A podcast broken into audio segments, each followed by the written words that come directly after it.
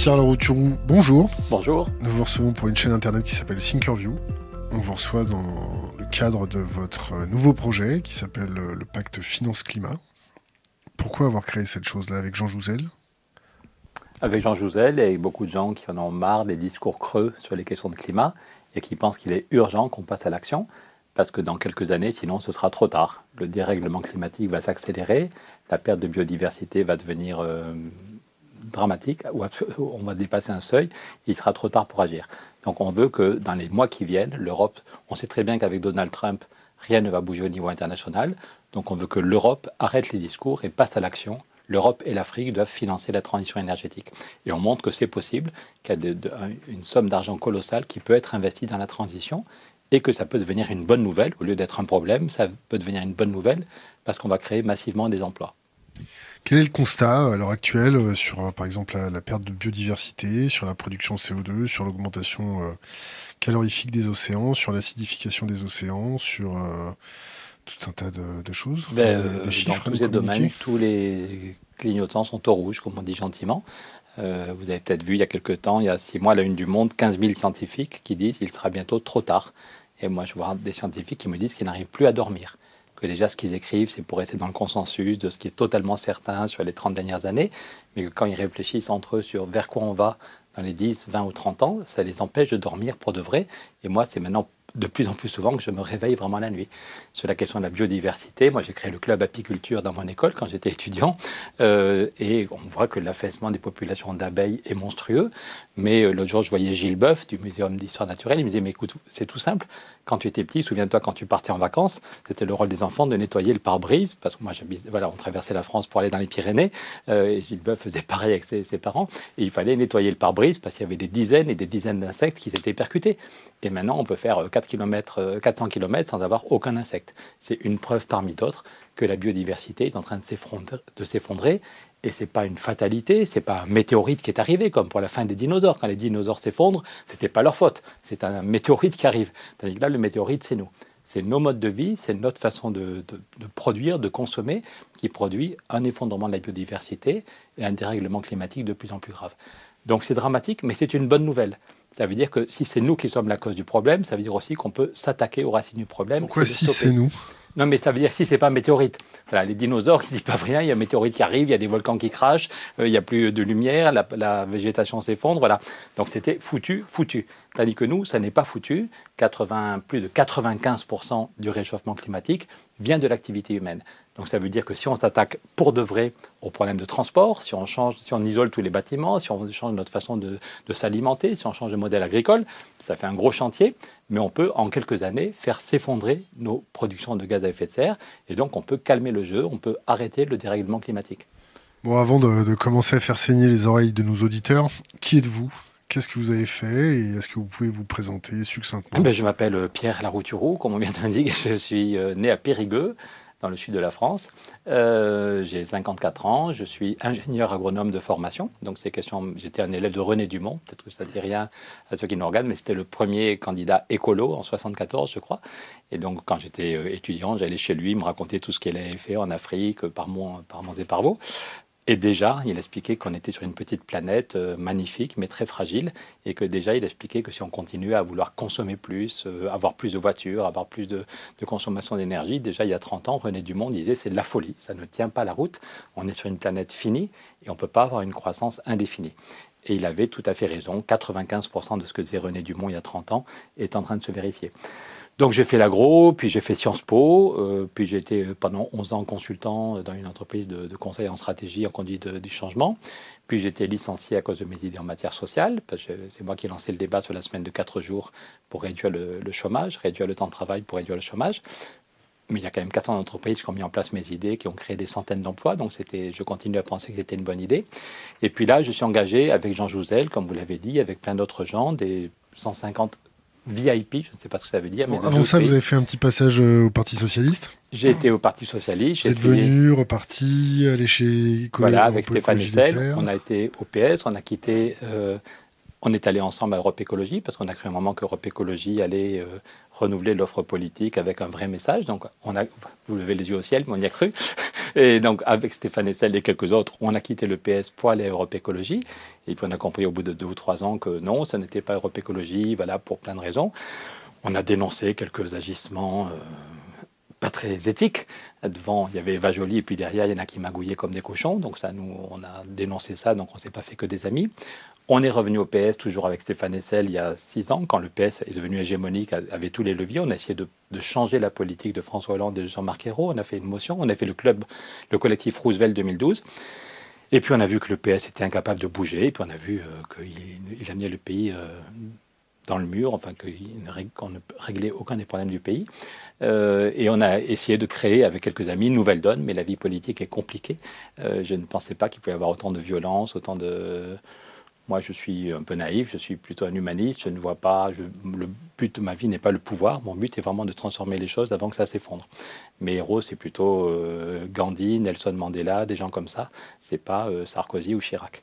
Martin euh, Luther King peut-être, non? Oui, Martin Luther King, vraiment, c'est le jour, ben, vous avez récemment rencontré John Palais, et j'avais envoyé des messages à John et à Chet pour dire il y a un super film sur Martin Luther King. Voilà un gars qui a fait bouger la, qui a fait bouger la société, qui a pris des risques et qui parlait à l'intelligence et à la conscience des gens. Donc c'est plutôt ça nos modèles. Et là, je suis engagé sur un seul sujet parce que c'est très compliqué de faire bouger les choses. On est dans un pays où il y a beaucoup d'inertie. Qui, vous paye? On a créé une association. Donc je suis depuis euh, jusqu'à maintenant j'étais bénévole. Je vivais ma femme est prof, donc euh, ça assure la stabilité de. J'ai deux enfants. Je suis marié, j'ai deux enfants, et c'est ma femme qui est professeure, euh, donc qui assurait la stabilité de, la famille. Et puis moi, je, mes bouquins se vendent pas mal, et puis donc. Combien vous gagnez? Là, je suis à 2300 net par mois. Donc je suis délégué, on a créé une association avec euh, Jean Jouzel, je suis délégué général depuis le mois de janvier. C'est nouveau, sinon avant j'étais bénévole. Euh, et donc on a créé cette association pour rassembler sur un seul objectif, euh, provoquer un sursaut sur les questions de climat et de biodiversité et obtenir un traité européen qui finance la transition. Donc j'oublie pendant quelques mois les autres sujets. En tout cas, quand je suis en France, je ne parle plus des questions de temps de travail ou des... et je me concentre avec d'autres pour obtenir un traité européen. Euh, parce qu'en plus, beaucoup de gens comprennent que l'Europe peut mourir si elle n'est pas capable de changer, et qu'encore la semaine dernière, Angela Merkel et Emmanuel Macron ont dit que c'était cette année, c'est en décembre, le 13 et le 14 décembre, qu'on doit décider où va l'Europe, est-ce qu'il y a ou pas des nouveaux traités. Et donc je mets euh, toute mon énergie pour obtenir un traité européen qui va financer la transition euh, en Europe, autour de la Méditerranée et en Afrique. Votre association regroupe combien de personnes Très peu, parce que le but n'est pas de. Je crois qu'il y a quatre adhérents. le but n'est pas du tout. On a des milliers de gens qui se mobilisent. Hier, j'étais à Rennes, il y avait plusieurs centaines de personnes dans la salle. Mais en tant que telle, l'association, c'est juste quatre personnes qui, qui gèrent ça du point de vue administratif. C'est Jean Jouzel qui est le président, c'est trois amis qui, s'occupent de, de, de, la logistique. Et puis, c'est tout. On est juste un, tourné vers l'action. Notre objectif est à durée limitée. On veut, cette année, obtenir un traité européen. C'est des dons, vous vivez avec des dons? On vit avec des dons. Souvent, les gens qui signent, il y a un site, euh, climat-2020.eu, climat-2020.eu, et les gens souvent qui signent font des dons. Donc, euh, je peux vous dire qu'on on roule pas sur l'or. Le mois dernier, on a été payé en retard. Euh, on n'a pas payé le loyer ce mois-ci. Donc tout ça, c'est de même vous, je ne sais pas comment vous financez ici. Mais nous, on est une toute petite équipe. Voilà. on va rencontrer la semaine prochaine les gens de Kiss Kiss Bank Bank pour lancer un crowdfunding. Et puis, il y a des gens qui nous aident. Quand, quand, quand c'est trop dur, il y a des, des copains qui font un don. On est une association d'intérêt général, donc il y a la déduction fiscale. Donc c'est pas glorieux, mais ça nous, a, ça nous permet, voilà, de, et puis partout où on va, hier j'étais invité à Rennes, c'est l'université de Rennes, c'est la Maison de l'Europe, c'est Ouest France qui nous invite, je suis logé chez des, chez des militants, voilà, c'est la frugalité, c'est aussi, euh, là je suis content, encore depuis quatre mois j'ai un salaire, ce qui est, je me plains pas. Mais surtout je me plains pas parce qu'on voit qu'on peut peut-être faire bouger les choses. C'est pas un peu David contre Goliath? Ben, c'est ce qu'on disait. Euh, j'étais un grand ami de Stéphane Essel. J'ai eu la chance d'être un grand, grand, grand, ami de Stéphane Essel. Et Stéphane Essel, encore très peu de temps, quelques jours avant de mourir, je le revois chez lui. Et il disait qu'il fallait lutter contre le découragement. Alors que Stéphane, on savait qu'il pouvait y rester bientôt. Euh, on a fait le on a parlé de sa vie, on a parlé de la mort qui venait. Et puis il me dit, mon Pierre, qu'est-ce qu'on peut faire pour lutter contre le découragement? Il me dit, je serais fier de faire un petit livre avec toi. Je lui dis, attends, Stéphane, n'inversons pas, c'est moi qui serais fier de faire un petit livre avec toi. Mais donc ce monsieur qui avait plus de 90 ans, qui savait qu'il pouvait mourir, se demandait comment lutter contre le découragement. Il disait, il faut rappeler aux gens qu'on pense que les trucs sont foutus, qu'on n'y arrivera pas, mais on a connu l'apartheid, il disait toujours, on a connu l'apartheid et la fin de l'apartheid. On a connu le, mur, de, Berlin. Oui, non, mais c'est vrai, pardon. sinon, les gens, si les gens se découragent, ben moi je pense que c'est peut-être quand on est très près du précipice, quand des millions de gens se disent ça sent mauvais, ça devient très grave, c'est peut-être à ce moment-là qu'on arrive à faire bouger les choses. Là, je vois que je suis invité dans des villes très différentes. À la même semaine, je suis invité à Lorient, une ville de gauche, et à Saint-Étienne, une ville de droite. Et à chaque fois, les salles sont pleines, et dans les deux cas, le maire dit qu'il veut nous soutenir et qu'il veut mettre ses réseaux au service de notre projet. On a des gens très très différents aussi bien Laurence Parisot que les syndicats européens. Laurence Parisot, elle m'appelle en disant qu'elle n'est pas du tout d'accord avec ce que je dis en matière sociale. Elle commence par me dire Vous ne m'avez jamais convaincu en matière sociale, mais sur la question du climat, j'ai envie de vous aider. Je lui dis ben, Ok, pendant un an, je ne parle plus des questions sociales, alors que ça reste un sujet dramatique, mais pendant un an, on essaye de rassembler tous ceux qui veulent vraiment faire bouger les choses sur le climat, les gens d'Alternativa, les gens de la Fondation Abbé Pierre, les gens de France Nature Environnement, les gens des Amis de la Terre. On rassemble tout. On parle souvent du plafond de verre qui empêche les femmes ou qui empêche les noirs de progresser dans les entreprises. Et si on veut faire péter un plafond de verre, il faut se concentrer sur un endroit. Si on fait juste plein de petits coups n'importe où, le plafond de verre, il reste. Par contre, si on se concentre, on peut peut-être euh, faire casser le plafond de verre et obtenir une victoire. Eh bien, nous, on pense que la question du climat aujourd'hui est assez grave pour que les gens se mettent en mouvement et qu'on rassemble des gens et que du coup on obtienne une victoire au niveau d'un traité européen. Vous, avez rassemblé du côté des entreprises, des grands patrons, des grands groupes. Est-ce que vous avez été démarché pour euh, avoir des dons? On commence juste pour avoir des signatures. Pour le moment, notre objectif n'est pas encore d'avoir des dons. L'objectif est d'avoir des gens qui signent. Donc, je vous dis, on a eu Laurence Parisot, ancienne patronne du MEDEF. On a le patron d'EFAGE. Vous savez, le viaduc de Millau, c'est quand même une des plus grandes entreprises. Le patron d'EFAGE a dit qu'il signait. On espère bientôt avoir d'autres chefs d'entreprise. Il y a des patrons de PME qui signent. On ça fait juste six mois qu'on existe, mais on est en train de, rencontrer des chefs d'entreprise. Le CJD, le, Centre des jeunes dirigeants, regroupe 4000 chefs d'entreprise qui essayent, tant bien que mal, de tenir en même temps l'efficacité et la justice sociale, l'innovation sociale. Et certains d'entre eux ont demandé que le CJD se prononce sur notre projet euh, au mois de septembre. Et puis il y a des associations d'élus qui, qui sont avec nous. Du on, a, des députés. Il y a dix jours, il y a deux semaines, on a été auditionné à l'Assemblée nationale euh, avec Jean Jouzel, euh, climatologue, prix Nobel de la, un des, qui était vice-président du GIEC quand le GIEC a reçu le prix Nobel de la paix. On a été auditionné par deux commissions de l'Assemblée, la commission Affaires européennes et la commission Développement durable, et on arrive là à 50 députés qui nous soutiennent de tous horizons, euh, à part des, les, très proches de Vauquier qui n'étaient visiblement pas d'accord, mais sinon ça va de la France insoumise. pas d'accord pourquoi? Euh, en gros, euh, quand, parce qu'on explique qu'il faut, euh, qu'il faut mettre une contribution sur les bénéfices, que si on veut vraiment prendre le taureau par les cornes, il y a besoin d'argent. Si on veut faire la guerre au dérèglement climatique, si on veut faire la guerre à l'effondrement de la biodiversité, il faut des budgets. Et c'est pas. Et, donc, ne trompez pas de guerre? Pourquoi? Ben, Vous faites la guerre au réchauffement climatique, mais pourquoi vous ne faites pas la guerre aux entreprises qui polluent? Je ne sais pas s'il faut faire la guerre aux entreprises, je pense qu'il faut tous changer nos comportements. Euh, que tous, on doit se demander, voyons, est-ce que je peux manger moins de viande? Est-ce que je peux me dire que je ne prends plus jamais l'avion? Est-ce que je peux me dire que je ne prends la voiture que quand c'est vraiment indispensable? Et que, et que je pense qu'il faut changer les règles du jeu, augmenter le prix du carbone et qu'il faut donner des financements un des objectifs, c'est que tous les bâtiments, publics et privés, soient isolés en France. Je ne sais pas où vous habitez, moi j'habite dans un immeuble tout à fait banal, et on est comme tous les autres immeubles, on dépense des quantités d'énergie qui réchauffent la planète. Mais, et si je dois payer de ma poche l'isolation, euh, le syndic va dire non parce que c'est 25 000 euros ou 30 000 euros par appartement. Et les gens vont dire non. Par contre, s'il y a un financement public, si on montre que l'Europe peut financer en gros la moitié avec ce qu'on propose on pourrait dire qu'on divise par deux la facture et que chez vous comme chez moi, on a une aide qui, fait qu'on divise par deux la facture pour faire les travaux d'isolation, et eh bien peut-être que là, on pourra accélérer et que dans 20 ans, tous les bâtiments publics et privés seront isolés et qu'on on aura les moyens de gagner la bataille contre le dérèglement climatique. Et en même temps, on va demander aux entreprises de se transformer. Mais je ne pense pas qu'il faille chercher des boucs émissaires et dire que ce sont les entreprises. Il y a des entreprises qui font n'importe quoi. Avant les entreprises, c'est peut-être la façon de consommer. Est-ce que, est -ce que votre programme, est-ce que votre euh, pacte engendre euh, un effet de plateau sur la croissance, un effet de décroissance euh, sur la question de la croissance, je fais partie des gens, comme beaucoup, qui disent que cet indicateur ne veut plus rien dire. C'est incroyable qu'ils prennent autant de place encore dans le débat public pourrait me compter le nombre de, fois où des dirigeants politiques de droite et de gauche disent qu'avec eux, la croissance va revenir, la croissance va revenir. Je crois que ça ne signifie rien, que c'est déjà il y a 40 ans quand certains disaient que quand s'il y a un tremblement de terre et que tout s'effondre et qu'il faut tout reconstruire, c'est très bon pour la croissance. Si les gens sont dépressifs et se bourrent de médicaments, c'est très bon pour la croissance. Par contre, si les gens sont juste cool, heureux dans leur vie, passent des soirées cool avec les amis, ça n'est pas bon pour la croissance alors que tout va bien. Donc je pense que l'indicateur de PIB ne veut rien dire. Mais en même temps, la décroissance ne veut pas dire grand-chose non plus. Il faudrait dire qu'est-ce qui doit croître. le nombre de gens qui sont bien dans leur, dans leur peau, qui ont un boulot correct, qui ont une, maison correcte, qui ne perdent pas trop de temps dans les transports, ça, ça doit, croître. Et ce qui doit décroître, c'est notre empreinte carbone, elle doit s'effondrer, on doit arriver à zéro émission dans les 30 ans. Ce qui doit décroître, c'est notre consommation de viande, ce qui doit décroître, arriver à zéro, c'est la consommation d'énergie fossile. Voilà. Et globalement, ce qu'on propose, quel sera l'impact sur le PIB, je n'en sais rien et je m'en fiche. Peut-être qu'au début, si on veut isoler tous les bâtiments publics et privés, peut-être qu'au début, ça va faire monter le PIB, mais si après ça, le but est de ne plus du tout consommer d'énergie carbonée, euh, peut-être que le PIB va, diminuer. Et honnêtement, je m'en fiche.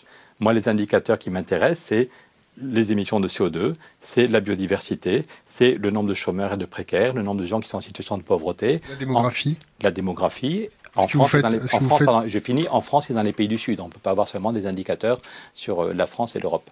Est-ce que, est que, vous anticipez, est-ce que vous poussez à une décroissance démographique? Une décroissance démographique, je pense, c'est très compliqué. Par contre, je pense que c'est un dialogue qu'on doit avoir avec les sociétés civiles. C'est un sujet qui est un peu tabou, mais la question de la démographie en Afrique est un sujet qu'il faut qu'on arrive à aborder avec nos amis. Commençons par l'Europe. Hein.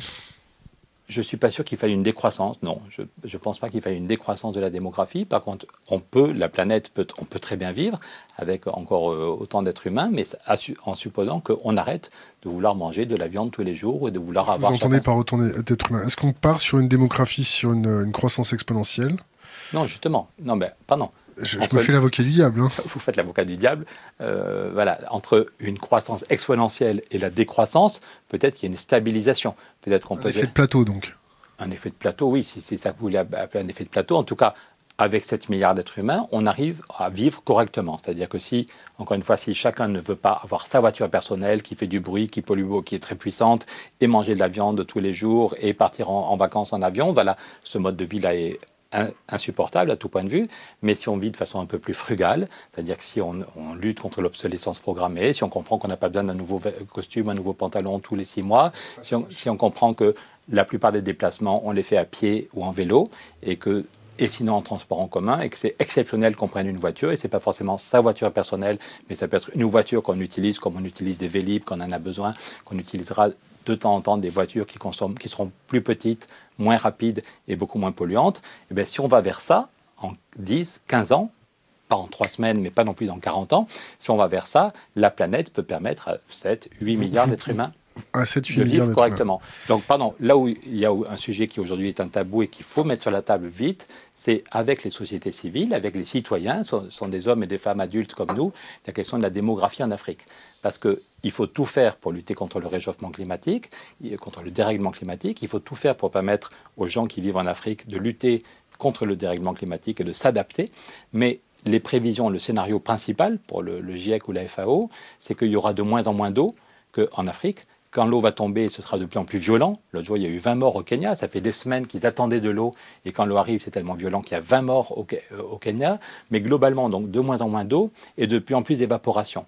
Donc le scénario principal, c'est que les récoltes vont perdre entre moins 40 et moins 60 En gros, les récoltes vont être divisées par deux en Afrique, donc dans, la, plupart des régions d'Afrique. Donc si les récoltes sont divisées par deux et que la population double, on voit bien qu'on va vers un gros, gros problème.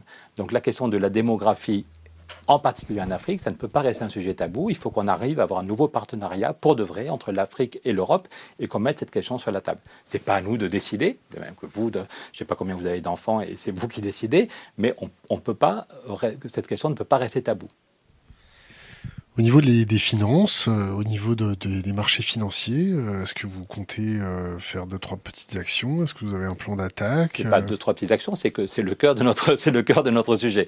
On montre que si on veut éviter une catastrophe climatique, il y a besoin d'une transformation radicale, qu'il faut arrêter les rustines, qu'il faut arrêter les discours, euh, les COP 21, les COP 28, les COP 2049 bis, et qu'il faut passer à l'action. Surtout qu'avec Trump à la Maison-Blanche, on sait très bien que les COP, la prochaine COP sera un échec. On sait très bien qu'il n'y aura aucun accord Vous savez pourquoi? Trump, si vous avez compris... Le train de vie des Américains est non négociable. Oui, alors la bonne nouvelle, c'est quand même... Ce sont les mots de bouche Oui, alors la bonne nouvelle, c'est quand même que tout le monde n'est pas comme ça. Vous savez que sur les 50 États américains, il y en a quand même, je crois, 38 qui ont voté des textes pour dire que eux voulaient rester dans la logique des accords de Paris. Quand il y a des feux de forêt, autrefois, quand on était petit, les feux de forêt, c'était au mois d'août. Maintenant, quand il y a des feux de forêt juste avant Noël en Californie, parce que ça fait des années qu'il y a une sécheresse monstrueuse, que les arbres crèvent et qu'ils peuvent brûler n'importe comment et que les pompiers, c'est tellement violent que les pompiers n'arrivent pas à arrêter les incendies et qu'il y a 300 000 Américains qui doivent quitter leur maison juste avant Noël à cause des incendies, euh, ils se disent que Bush devrait venir voir et que pour eux, le réchauffement climatique, que Trump, pardon, m'excuser, que Trump euh, devrait venir voir et que pour eux, c'est une évidence que le réchauffement climatique existe et qui est en train de s'aggraver, qu'il a des conséquences dramatiques. Donc, heureusement, Trump ne représente pas tous les États-Unis. Il y a 38 États sur 50 qui, qui, ont signé, qui ont voté des textes pour dire nous, on continue. Il y a des villes, il y a des associations, il y a des citoyens qui font bouger les choses. Lesquels n'ont pas signé? Je ne connais pas la liste euh, par cœur des 12 qui n'ont pas signé, mais je pourrais euh, vous l'envoyer la prochaine fois, je n'en sais rien. Mais en tout cas, je sais que, fort heureusement, Trump n'a pas tous les pouvoirs, qu'il y a des choses qu'on peut faire au niveau local, comme en France d'ailleurs. Mais par contre, c'est vrai qu'un accord international, que pour que la COP24 soit vraiment un succès, il faudrait que Trump signe. Et ça, on sait très bien que ce n'est pas possible. Donc, raison de plus pour que l'Europe mette les bouchées doubles et que l'Europe dise, nous, on finance la transition. Donc, j'en viens à votre question sur les marchés financiers.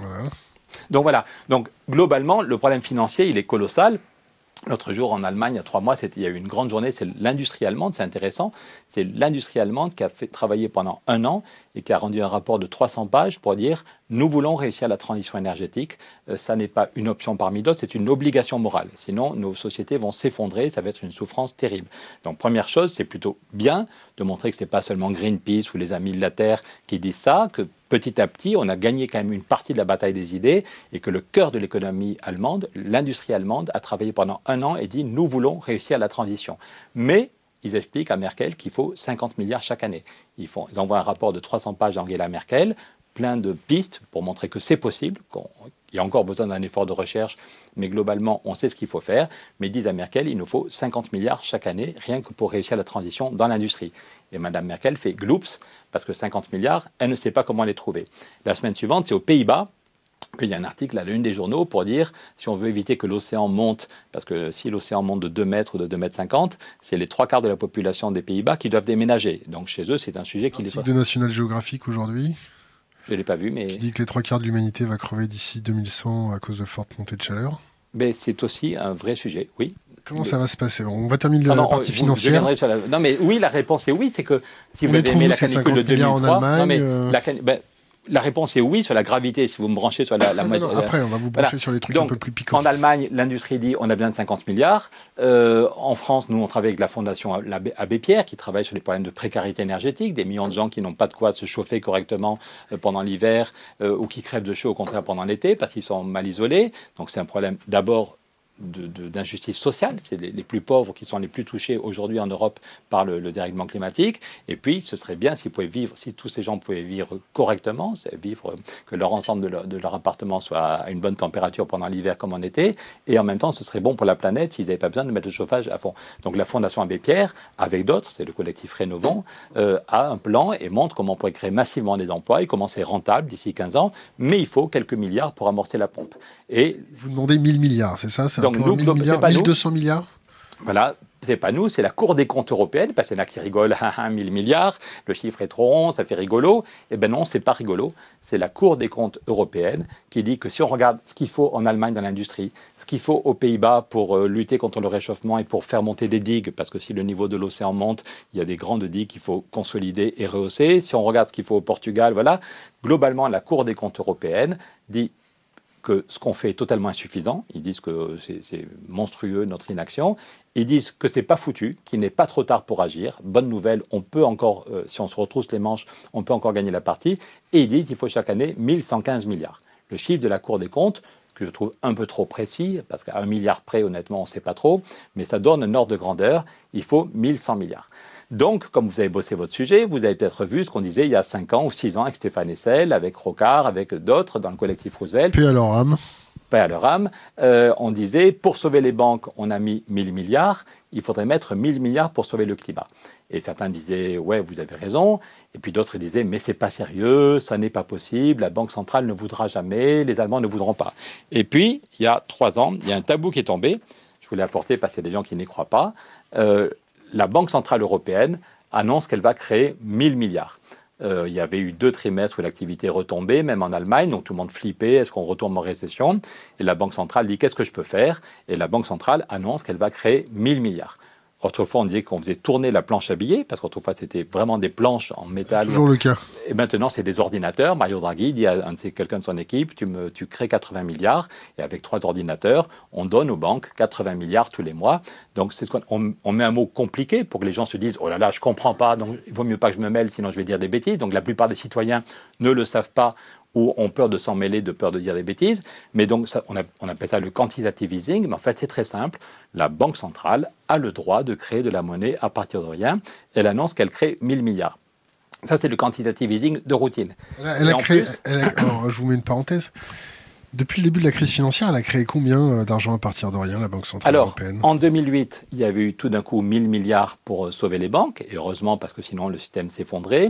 Aux États-Unis, il y avait eu deux fois 1000 milliards, et d'ailleurs, vous pouvez retrouver un article qu'on a fait là aussi avec Michel Rocard, qui montrait que c'était quand même surréaliste le manque de démocratie, le manque de contrôle démocratique, parce qu'aux États-Unis, c'est deux journalistes qui avaient peut-être eu des fuites ou qui avaient eu le nez creux et qui ont gagné un procès contre la Banque centrale américaine, contre la Réserve fédérale, en disant nous pensons, euh, les journalistes disaient devant le juge, on pense que la Banque centrale en a fait beaucoup plus que ce qu'elle dit, on aimerait regarder ce qu'elle a fait. Et donc c'est un juge qui, au nom de la Constitution américaine, a donné le droit à deux journalistes de d'éplucher, de rentrer dans, vraiment dans la comptabilité de la Banque centrale américaine. Et ils ont découvert que la Banque centrale avait créé 1200 milliards 1200 milliards de plus que ce qu'elle avait dit pour aider les banques. Voilà. Donc ça pose quand même un vrai problème de contrôle démocratique quand on se rend compte que dans toutes nos villes, les conseillers municipaux s'arrachent les cheveux pour trouver 300 euh, 000 euros. Au niveau de, notre pays, comme en Allemagne ou comme en Espagne, les députés prennent trois mois pour voter un budget et s'ils peuvent déplacer 2 milliards, c'est le maximum. Et là, on découvre que les banques centrales, sans aucun contrôle démocratique, créent des milliers de milliards. Je reviens à ce que, votre question depuis 2008. La totalité, c'est? Il y a eu, pour, dans l'urgence en 2008, il y a eu 1000 milliards que les banques ont remboursé petit à petit. Et puis, ce qui nous intéresse, depuis trois ans, il y a eu 6 000 milliards. Et puis, ce qu'on appelle des TLTRO, par exemple, en mois de mars dernier, il y a un an, 230 milliards en un une taux négatif. Voilà, 33 milliards à taux négatif. Donc, on peut montrer, et personne ne l'a critiqué, on a fait un livre avec Jean Jouzel, et puis les gens de top niveau nous ont aidés, même s'ils n'apparaissent pas pour qu'on ne dise pas de bêtises, et personne ne nous a reproché la, la moindre erreur de calcul depuis qu'on a sorti notre initiative. On peut montrer que la Banque centrale a créé 2500 milliards la Banque centrale européenne, en deux ans et demi, vient de créer 2500 milliards. Donc, Depuis 2008, ça fait combien? Au total, ça fait presque 4000 milliards, à 3500. Là, il est en train de continuer de diminuer. Vous voulez un petit peu d'eau, non? Oui, je vais prendre un petit peu d'eau, vous êtes trop bon. Merci. Euh, en gros, c'est 3800 euh, milliards. On peut montrer qu'au total, dans les mesures d'urgence et dans ce qui a été fait, les mesures de routine depuis trois ans, qu'il y a eu 3800 milliards. Ça a été réinjecté dans l'économie euh, réelle ou ils sont obligés de faire des taux négatifs? Très très bonne question, c'est un des sujets fondamentaux. On montre aussi de façon très concrète, si vous allez sur notre site, vous voyez les courbes, vous voyez les chiffres, tout ça est documenté, qu'il y a 11% de cet argent, 11% qui est allé dans l'économie réelle. Les prêts aux PME, les prêts aux ménages, les prêts aux collectivités ont repris un peu, c'est 11%. L'essentiel, 89%, presque 90%, comme on dit à Bruxelles, est parti à la spéculation. Et tous les mois maintenant, le FMI nous dit attention, vous jouez avec le feu, on risque une récession, on risque une crise financière plus grave que 2008. En 2005, j'étais un des, rares, parfois les journaux me présentent comme un des cinq qui avait lancé la crise financière. En 2005, on n'était pas très nombreux. Dominique Strauss-Kahn s'était moqué de moi devant 400 personnes en expliquant qu'il n'y avait aucun risque de crise, que je m'inquiétais pour rien. Je montrais le niveau de dette aux États-Unis, je montrais le taux d'épargne qui devenait négatif et j'annonçais qu'on allait vers une crise financière majeure. Mais à, à cette époque-là, le FMI ou la Banque mondiale ne disaient rien. Tandis que maintenant, c'est tous les mois, tous les mois que le FMI ou la Banque mondiale nous disent attention, on va vers une crise.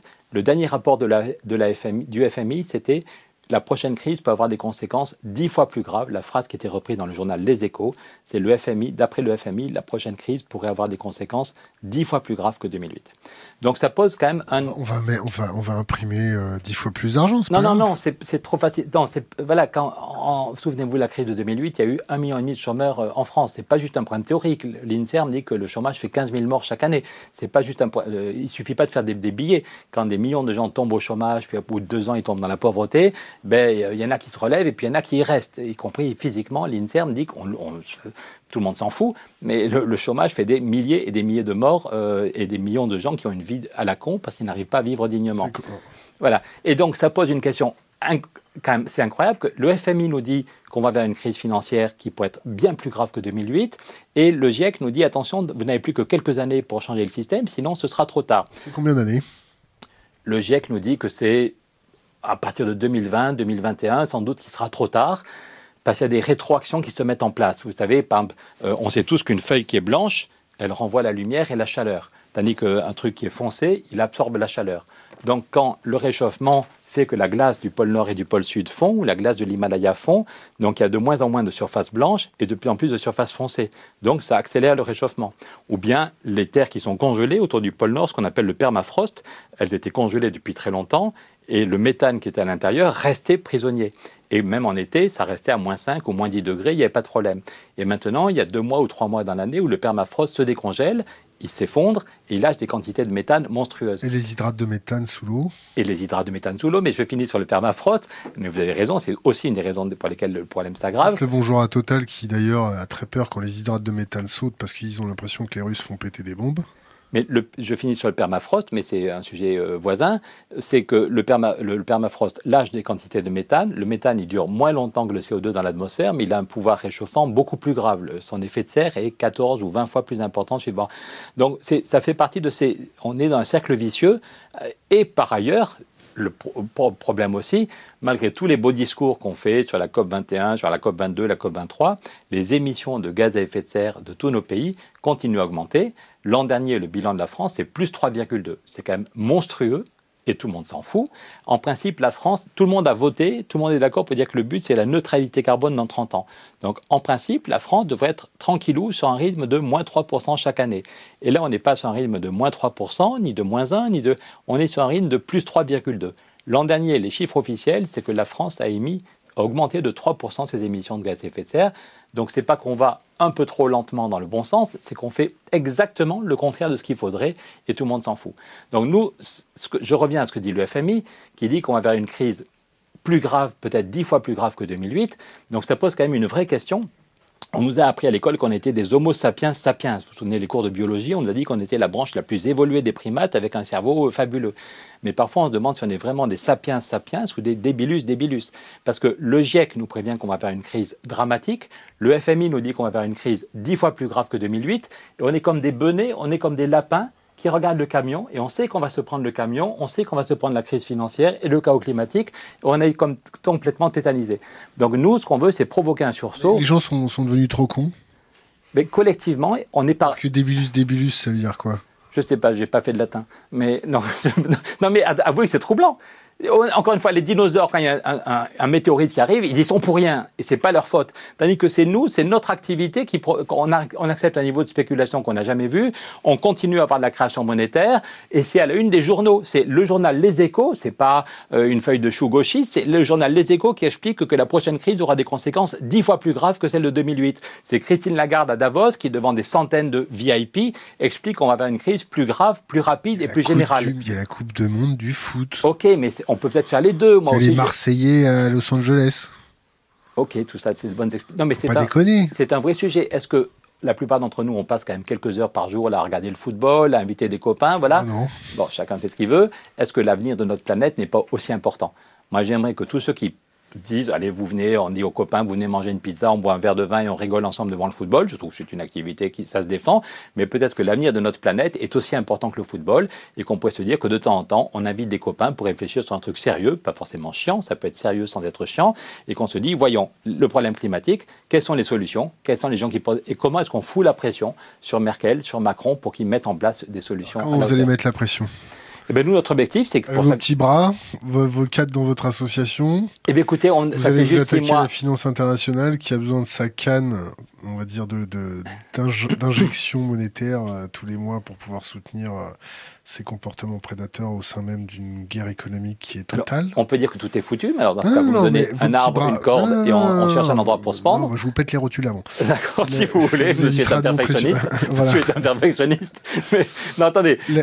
A priori, c'est foutu. Je suis pas nié et là, je suis à jeun. Vous avez une petite bière, moi, je suis à jeun. donc, je sais qu'a priori. Euh, c'est pas de la bière, c'est du gibolin. Ok, pardon. A priori, c'est foutu. Si vous regardez le bouquin que j'ai fait avec Michel Rocard il y a six ans, on expliquait qu'il y avait une crise financière nouvelle, que la Chine envahissait Taïwan. La crise de 29, elle a débouché sur la barbarie. On l'oublie, mais la crise de 29, c'était une deuxième crise. Il y avait une première crise financière en 1920-21, et puis on s'en était remis assez facilement. On avait commencé à spéculer comme des cochons, et quand la crise de 29 éclate, c'est monstrueux en termes sociaux, et ça aide les nazis à arriver au pouvoir, et c'est la barbarie. Et là, quand vous voyez la Chine, si vous voulez vous me réinviter, je vous ferai vraiment peur avec le niveau de dette en Chine, l'instabilité sociale et la course au surarmement, et les millions de Chinois qui attendent le match retour contre les Japonais. Donc, a priori, plus la question du climat et de la biodiversité, plus Trump à la Maison Blanche, plus l'Europe qui se disloque. A priori, je ne suis pas débile, ça va, ça peut partir en vrille. A priori, c'est foutu. Mais comme on est des millions à comprendre que ça devient grave, comme on est des millions, il y en a peut-être quelques milliers même qui vont regarder notre entretien, il y en a déjà des milliers qui militent sur ce sujet. Je ne pourrais pas dire des millions. Non mais, non mais c'est parfois c'est parfois quand ça devient vraiment grave que les gens se réveillent. On est des milliers à aller chez le dentiste quand on commence à avoir mal. On nous a expliqué qu'il faudrait aller chez le dentiste tous les six mois. On le sait, mais en fait, on y va uniquement quand on commence à avoir mal. Et c'est peut-être quand il y a des inondations. J'étais en Bretagne hier, j'étais à Rennes. Et eh bien, la Bretagne, il y a un mois, ils avaient des inondations monstrueuses. Maintenant, ils ont des canicules. Et donc, tous ceux qui expliquaient que le problème climatique, c'était de la blague, maintenant, ils viennent pour en débattre. Voilà, il y a, il y a tous les, quasiment tous les jours des villes qui approuvent notre traité. Et c'est parfois des élus qui nous disent il y a 4 ou 5 ans, je m'en foutais. L'autre jour à l'Assemblée, on a plusieurs députés qui nous ont dit j'ai découvert aujourd'hui la gravité du problème. Certains de leurs collègues étaient effarés, voilà, mais on a fait une heure et demie d'audition avec Jean Jouzel devant l'Assemblée nationale, devant deux commissions, et plusieurs députés nous ont dit j'ai découvert aujourd'hui la gravité du problème. Donc en une heure, ils ont découvert la gravité du problème et le fait qu'il y ait peut-être des solutions. Si on change les règles du jeu, il y a besoin d'un changement radical des règles du jeu. Quand l'argent, donc j'y reviens quand même, quand il y a 2500 milliards au total 2500 milliards qui ont été créés, est-ce qu'on se dit que c'est normal que ça aille à la spéculation Ou est-ce qu'on se dit que puisque Mme Merkel et M. Macron... C'est 1000, milliards par an Là, en gros, c'était 1000 milliards par an. C'est facile, depuis deux ans et demi, elle va un peu réduire, la BCE va réduire, mais vraiment, il y a eu un, pendant plusieurs années de suite, il y a eu 1000 vous, Non, vous demandez, oui, non, je sais bien que c'était 1000 milliards par an, euh, la LTRO et tout l'intouin. Vous vous demandez combien? 1000 milliards par an aussi? 1000 milliards, c'est quand la Cour des comptes européenne dit que c'est 1000 milliards, c'est en même temps des financements privés et des financements publics. D'un coup, sur combien de temps En fait, le vrai problème, d'abord, je ne suis pas devin, sinon vous, vous seriez devant moi. Voilà, je prétends pas avoir ni trouvé la baguette magique, ni savoir tout précisément à 0 ou 2% près comment ça va se passer. Ce qu'on veut, c'est créer une dynamique. Ce qu'on vous ne voulez pas attendre un élément exotique fédérateur euh, douloureux, c'est ça? Voilà, je pense une catastrophe, une inondation, un barrage qui éclate, euh, non, mais attendez, des vieux qui crèvent pendant un été. Il y a des millions d'hommes et de femmes qui ne peuvent plus vivre dignement en Afrique. Quand même, il y a des millions de gens. Ça, on ne regarde, voilà, pas, c'est pas grave. L'an dernier, aux États-Unis, il y a eu plus de 300 milliards de dégâts, 300 milliards de dégâts. Vous avez vu les ouragans, et on continue à ne rien faire. Donc, ça coûte moins cher de payer 300 milliards. Non, c'est faux. Non, maintenant, ça devient faux. Maintenant, le coût de. C'est pas de la destruction créatrice? Ça, c'est le, les théories. Je crois qu'il y a plus grand monde qui, Schumpeter, euh, paie à ses cendres, euh, je crois qu'il y a plus grand monde qui y croit, ni sur la question du climat, ni sur globalement la question du... Et sur la finance Donc, notre objectif, je redeviens sérieux, c'est d'avoir un traité européen qui dit la création monétaire, au lieu d'aller n'importe où, et surtout à la spéculation, elle va financer des créations d'emplois pour éviter une catastrophe climatique. Donc ça veut dire concrètement qu'on crée une banque, on ne touche pas à la BCE, parce que symboliquement on nous explique qu'il y a des pays où c'est juste impossible d'imaginer, mais on veut juste à côté de la BCE, vous savez qu'il y a la BEI, la Banque européenne d'investissement, et on veut que le traité qui sera approuvé dans quelques mois dise que la BEI devient une banque du développement durable qui est là pour financer la transition dans tous nos pays. Donc vous demandez un effort de guerre? Oui. Clairement. La réponse est oui. Euh, les, les civils euh, commencent à peine à toucher du doigt ce qui est en train de se passer. On parle encore moins des élus. Est-ce que vous comptez faire, je sais pas, des calendriers, euh, des défilés, euh, une gay pride vous, vous comptez faire quoi pour sensibiliser vraiment et ensuite pouvoir faire pression sur les gouvernements, sur les banques? Pour le moment, on est dans le calendrier, pardon, on est dans le calendrier institutionnel puisque encore la semaine dernière, Angela Merkel et Emmanuel Macron, le 19 juin, se sont retrouvés à Berlin et on dit qu'ils commencent à comprendre, vu ce qui se passe en Italie, vu ce qui se passe en Allemagne. ils commencent à comprendre. Bien sûr qu'ils comprennent depuis des années. Vous achetez le bouquin de la CIA euh, qui est publié une fois par an sur les prévisions, ça fait 30 ans que c'est marqué dessus. Donc ils sont parfaitement non, les troubles politiques, pardon. Sur le fond, vous avez raison, mais sur les troubles, les troubles politiques, ce qui se passe en Italie avec des néo-nazis qui arrivent au pouvoir et une, voilà, c'est quand même quelque chose de nouveau et de vraiment ça, inquiétant. Ça, c'est l'écume des choses. Non, non, c'est pas l'écume des choses. Si, ça, des peut, choses. ça peut provoquer. D'accord, ça fait 30 ans que c'est marqué noir sur blanc dans le bouquin de la CIA. Je ne lis pas le bouquin de la CIA. Non, mais sans rire, ça m'intéresse. Ouais, ouais, ce serait bien de commencer. Donc là, ça vous évitera de dire que ça vous éviterait de dire que Macron et Angela Merkel sont en train de prendre conscience du, du problème. Ça fait des décennies que les services de renseignement s'inquiètent sur ce sujet-là. Je prends l'exemple sur euh, les impacts du réchauffement climatique sur le livre blanc de la défense française, une conférence qui a été faite au Collège interarmé de défense en 2008. Ça fait des années qu'on s'y intéresse. Tout à fait. Donc là, on vous voit gentiment en train de vous agiter avec Jean Jouzel, euh, tout va bien. Qu'est-ce qui va réellement les faire plier? Vous allez vous pointer avec des fleurs dans votre fusil Vous allez les attraper? Vous on, allez faire on veut d'abord les convaincre. On veut dire à Madame Merkel. C'est pas des incantations que vous êtes en train de nous faire là? Mais écoutez, je ne peux pas trahir le secret des discussions en cours, mais par le nouveau Premier ministre espagnol, c'est un des premiers qui a signé notre, notre pacte. Je vais à, Madrid dans quelques jours, je vais rencontrer deux des ministres de, Pedro Sanchez euh, et un très très proche conseiller de Pedro Sanchez. Donc on a des alliés parmi ceux qui sont autour de la, de, la table du Conseil. Et après ça, Angela Merkel, Emmanuel Macron commencent à comprendre, je pense que la situation... Ils ont déjà bien compris depuis des décennies. Hein. Non, il y a une aggravation, peut-être. Ok, il y a eu des rapports pour dire que le problème du climat devenait monstrueux. Il y a eu les services, tout ce que vous dites est sans doute vrai. Mais c'est pas sans doute. C'est vrai. Et c'est vrai, pardon. C'est vrai, mais on n'est pas dans un débat politique, là. Hein. Non, non, mais pardon. oui, le GIEC dit depuis 30 ans, je ne connais pas, pardon, je vous, je vous connais que depuis une heure, donc je ne vous, mais je vous fais confiance a priori. Mais on peut dire que, même sans parler des services secrets, le GIEC a été créé il y a 30 ans. Ronald Reagan et Thatcher ont dû accepter de créer le GIEC alors qu'ils ne le voulaient pas, justement à cause des travaux de Jean Jouzel, de Claude Lorius, qui ont montré l'évidence du lien entre le CO2 et la température. Donc ce sont les travaux de Jean Jouzel, de Claude Lorius et de quelques autres qui ont été tellement évidents sur le lien entre CO2 et réchauffement climatique que six mois plus tard, Thatcher Reagan ont dû accepter de créer le GIEC et que dès son deuxième rapport, le GIEC a dit attention, il y a un moment où ce sera trop tard. en gros, le GIEC a dit ce sera sans doute dans 25 ans, donc en 2020, il y a 25 ans. Deux ans. Voilà, maintenant c'est dans deux ans, mais à l'époque c'était dans 25 ans. Donc il y a un moment où il n'y a pas un jour où on va entendre un gros craquement, mais à cause des cercles vicieux dont on a parlé il y a 10 minutes, à cause des rétroactions, la glace qui fond, le permafrost, il y a un moment où ça va s'emballer. Donc on est proche de ce moment, c'est pour ça que vous et moi, on sent qu'il y, a de la gravité, c'est pour ça qu'on est stressé, on, est obligé de gagner, on n'a pas le choix, il faut qu'on gagne la bataille.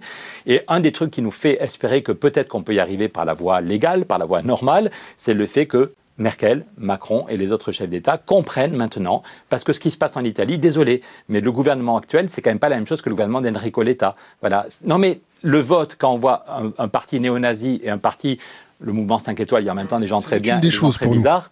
Pour vous, c'est l'écume des choses, mais il se trouve que des pays peuvent se disloquer quand leur gouvernement... Des continents aussi. Des continents aussi. Euh, nous autres civilisations savons que nous sommes mortels. Et vous et moi, on peut voir l'effondrement. Dislocation géopolitique majeure. Oui, la réponse est la oui. Question... mais est-ce qu'on commente, est-ce qu'on juste on fait des commentaires là-dessus sur le fait que, cher ami, nous allons connaître une dislocation majeure? Ou est-ce qu'on se dit, putain... Est-ce que j'ai une tête à faire... Euh, cher ami, non, non. Mais pardon, juste... Le but, en plus, on est d'accord à 95% sur la gravité de la situation, c'est comment est-ce qu'on pousse les gens à ne pas se décourager. si chacun reste chez soi, avoir l'immensité des problèmes, il y a de quoi se flinguer ou tomber en dépression. est-ce qu'on se rassemble et est-ce qu'on est capable de se dire il y a un endroit où on peut agir pour obtenir une victoire? Là, je sens ton petit passage chez les écologistes, on se rassemble. Bon. Moi, je mais vais non, te poser pardon, une question. le mur de Berlin, pardon, c'est pas les écolos, le mur de Berlin, je suis désolé. Il y a ton économiste qui t'a dit qu'il allait jamais s'effondrer pour les 50 prochaines années, il n'y a pas de problème. T'inquiète, T'inquiète, on t'inquiète. D'accord On, on se connaît pas, mais t'inquiète pas, on a fait ton pédigré. Donc moi, je te pose la question, c'est comment tu vas mettre la pression sur les politiques La première étape, c'est qu'on profite, on fait du judo politique puisqu'Angela Merkel et Emmanuel Macron ont dit que c'est cette année, le 13 et le 14 décembre, qu'il faut décider des nouveaux traités. Merkel et Macron l'ont redit la semaine dernière, le 19 juin, à Berlin, qu'on n'est pas dans une année de routine, on est dans une année historique. Angela Merkel et Emmanuel Macron disent, on demande aux citoyens en plus, ils disent on demande aux citoyens jusqu'au 30 octobre de dire qu'est-ce qu'ils veulent début novembre, Mme Merkel, M. Macron, M. Sanchez feront le bilan des débats citoyens et diront ce qu'ils mettent sur la table du débat le 13 et le 14 décembre. Et Merkel a dit qu'il faudrait sans doute des nouveaux traités qui seraient ratifiés l'année prochaine. Donc, on peut ne pas les 2019 Voilà, et nous, notre objectif, c'est qu'on ait un traité sur le climat qui crée une banque du climat au niveau européen Souviens-toi ou souvenez-vous, quand le mur de Berlin est tombé, il a suffi de six mois, Helmut Kohl et François Mitterrand, en six mois seulement, ont créé une banque pour financer la transition des pays. À l'époque, ce n'était pas la transition écologique, c'était juste la transition des pays ex-soviétiques. Donc quand ils ont eu la trouille, quand ils ont vu un truc qui, était, qui, était historique, il a suffi de six mois pour créer une banque pour financer la transition. et donc nous, ce qu'on veut, c'est que l'année prochaine, il y ait une banque qui soit créée. En plus, on ne part pas de rien du tout, on partirait de la BUI qui existe déjà, qui est déjà notée AAA, et on montre qu'en six mois, on peut créer une banque qui va financer la transition en Europe et en Afrique. Elle est notée AAA par, les agences de notation. Ça veut dire qu'elle peut, fournir des, des prêts à taux zéro à tous ceux qui en auront besoin. D'accord. Bon, on va recontextualiser. Donc comment, et comment on fait pression Pardon, il y a six mois, on n'existait pas, personne ne connaissait notre projet, et là, on a déjà 50 députés, rien qu'en France. Il a suffi qu'on envoie quelques mails, qu'on fasse une réunion à l'UNESCO, qu'on soit du coup, on est auditionné par deux commissions. Du coup, les deux présidentes disent qu'elles signent, alors qu'elles ne connaissaient pas le projet quelques semaines avant. On est auditionné dans quelques temps par le groupe des députés franco-allemands.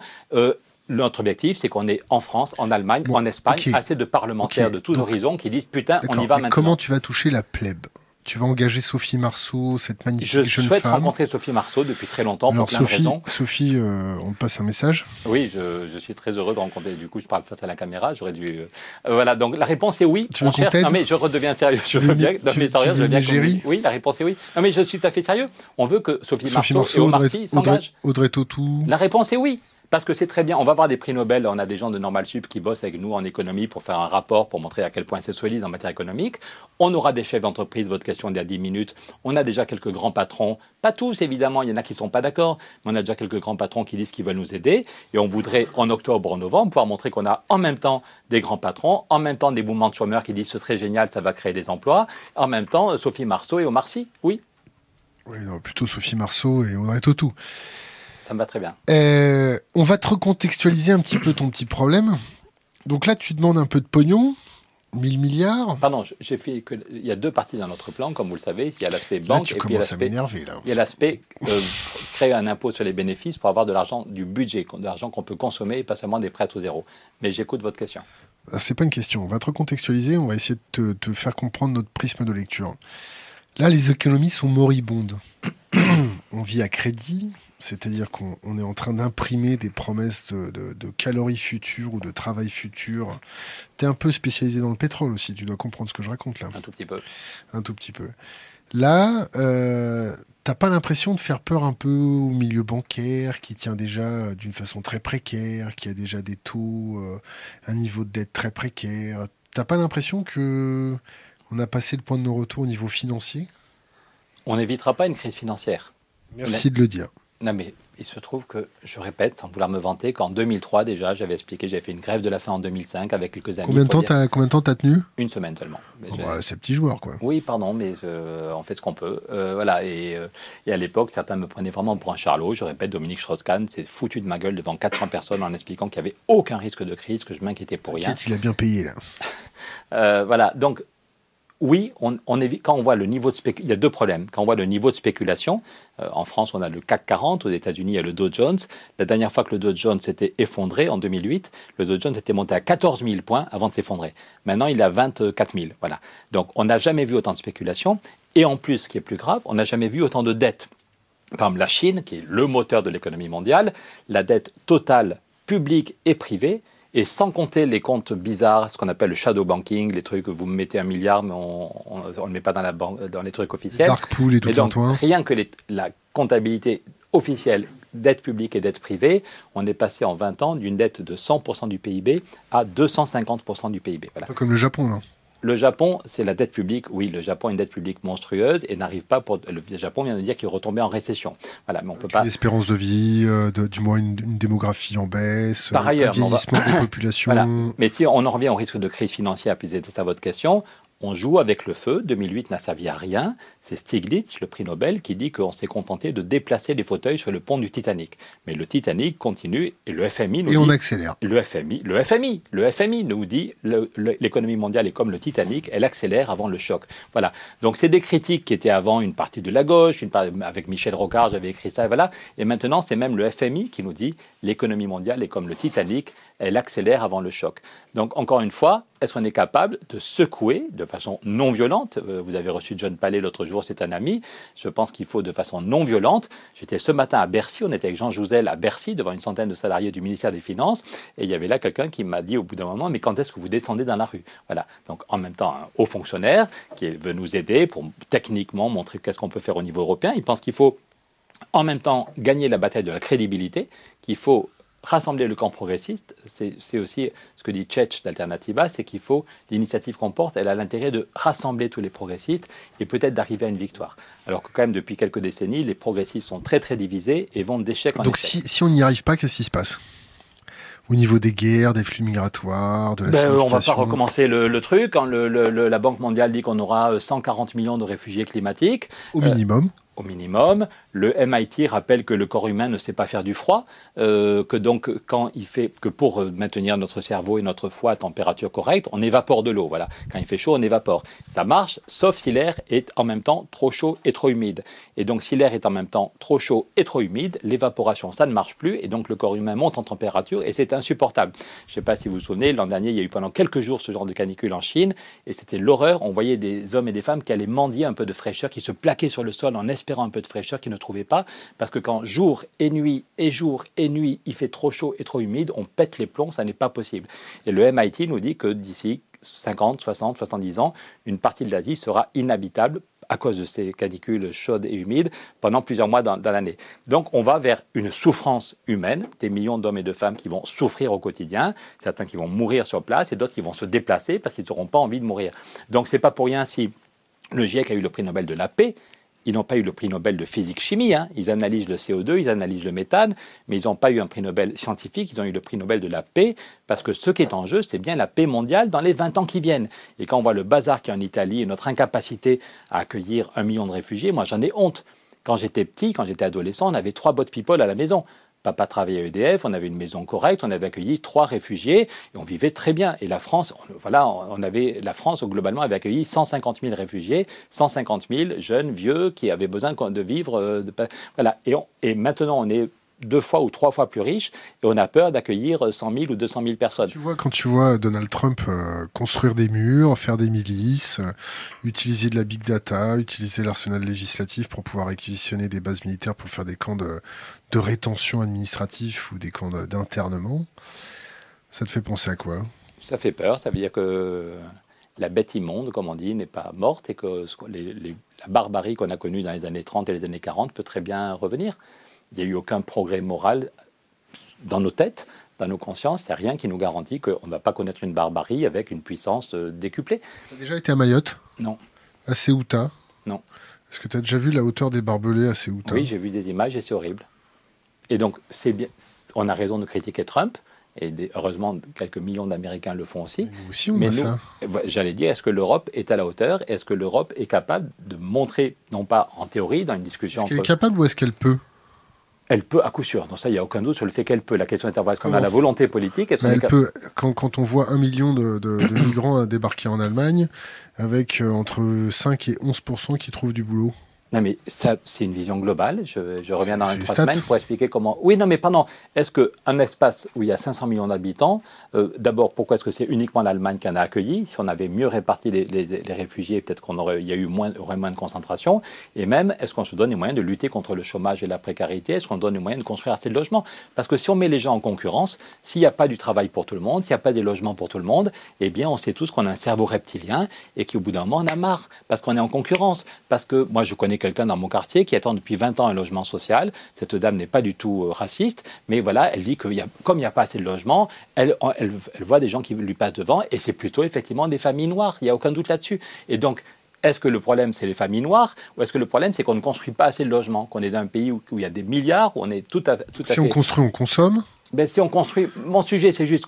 Voilà, il y a quand on dit que je suis fatigué. L'épuisement des matières premières, qu'est-ce que tu en penses? Non, mais le fait qu'on construise, pardon, on peut très bien construire des logements pour tout le monde et éviter que les gens soient en compétition pour des logements. Et du coup, on ne serait pas discriminé. Le débat sur oui, mais si on accueille des réfugiés, ça veut dire qu'il n'y a pas de logement pour les gens de chez nous. C'est un débat à la con, c'est un débat parce qu'une juste. On à met la con gens... légitime? Parce qu'on c'est parce qu'on ne construit pas suffisamment, je suis désolé, c'est parce qu'on concentre, si, si l'Allemagne n'avait pas été la seule à accueillir des réfugiés, mais si la France avait pris sa part, si, si on n'avait pas laissé l'Italie ou l'Allemagne accueillir autant de réfugiés, si on avait mieux réparti, et si par ailleurs on mettait en place quelques idées que je porte avec d'autres sur la lutte contre le chômage, je suis désolé. Tu vois, il y, y, a des villes qui payent des amendes parce qu'ils n'ont pas suffisamment de logements sociaux. Oui, mais ça veut peut-être dire qu'il faut que le préfet ait plus de pouvoir, qu'on ne peut pas, quelqu'un qui, il faut peut-être durcir la loi et faire respecter la loi on a besoin de justice sociale, on a besoin d'équité, on a besoin. Et ça ne va pas faire une ghettoisation? Non, justement, la ghettoisation, c'est s'il y a 40% de gens en situation très difficile dans certains quartiers et qu'à 30 km, il y a des ghettos de riches où on ne voit aucune, aucune personne en situation précaire. C'est ça la ghettoisation. Par contre, si dans tous les quartiers, dans tous les pâtés de maisons... On n'a pas parlé que le réchauffement climatique allait creuser les inégalités? Oui, j'ai dit tout à l'heure que c'était un problème de justice, de justice euh, euh, sociale et climatique, que ce sont aujourd'hui, j'en ai parlé sur les problèmes de précarité énergétique, Aujourd'hui, ce sont les pays les plus pauvres qui sont les plus touchés, et dans chaque pays, ce sont les plus pauvres. On le voit aux États-Unis, quand il y a un ouragan, ceux qui morflent, ce sont les pays les plus pauvres, euh, et souvent qui ont une couleur de peau un peu plus foncée que, la mienne. Et que par contre, les plus riches, et ceux qui ont une couleur de, foncée, euh, couleur de peau comme la mienne, s'en sortent mieux. Et donc, il y a des inégalités croissantes entre pays, et au sein de chaque pays, ce sont les plus pauvres qui morflent. Mais ça n'est pas une fatalité. c'est une question de choix politique. Et je reviens sur la question des réfugiés est-ce que d'abord on se donne les moyens d'accueillir ceux qui viennent? Encore une fois, la France a été capable, il y a 30 ans ou 40 ans, d'accueillir. 30 euh, ans, 35 ans, d'accueillir 150 000 réfugiés et maintenant on est deux fois plus riche, donc on pourrait accueillir sans problème. Et puis est-ce qu'on se donne les moyens de lutter contre. C'est pas de gaieté de cœur que les gens quittent leur pays. Il y a aussi un droit à vivre dans son pays. Moi, je, je, pense qu'il faut tout faire pour que quelqu'un qui est né en Afrique, quelqu'un qui est né en Asie, puisse vivre dignement dans son travail, dans son pays. Mais ça suppose de changer beaucoup de choses. Ça suppose, ça suppose de changer nos politiques agricoles, nos politiques d'exportation. Est-ce que ça suppose aussi de faire changer dans la tête des gens leur façon de consommer, de vivre, euh, leurs idéaux Est-ce que ça fait pas 40 ans qu'on leur met le rêve américain euh, d'avoir 50 paires de, de godasses, euh, de vivre, euh, d'avoir un idéal, de rouler en super Porsche, une, super voiture. Euh. Oui, est-ce que, est-ce que de frugalité Est-ce que l'inertie sociétale au niveau de cette frugalité, c'est pas trop tard? Quand tu vois je crois qu'il y a quand même... L'idéal, l'idéal féminin euh, porté par la société de consommation, quand tu vois l'idéal masculin porté par la société de consommation. Je crois qu'il y a des choses qui bougent. Je crois qu'il y a de moins en moins de gens qui sont attachés à avoir leur voiture. Je crois que par... il y a... autrefois, tout le monde, tous ceux qui avaient un peu de sous voulaient avoir leur voiture et la plus grosse voiture possible. Et je crois quand même qu'il y a de plus en plus de gens qui disent je n'ai pas forcément besoin d'une voiture en permanence. Donc ça veut dire que quand les femmes choisiront les meilleurs d'entre nous, le, monde ira mieux? Vaste question. Mais euh, peut-être. Mais je pense que femmes et hommes, je pense qu'il y a une perception des, problèmes qui est en train d'évoluer. Et je pense que le modèle euh, je veux une grosse voiture qui pollue Pour beaucoup. séduire une belle femme. Oui, mais je crois que c'est en train de changer.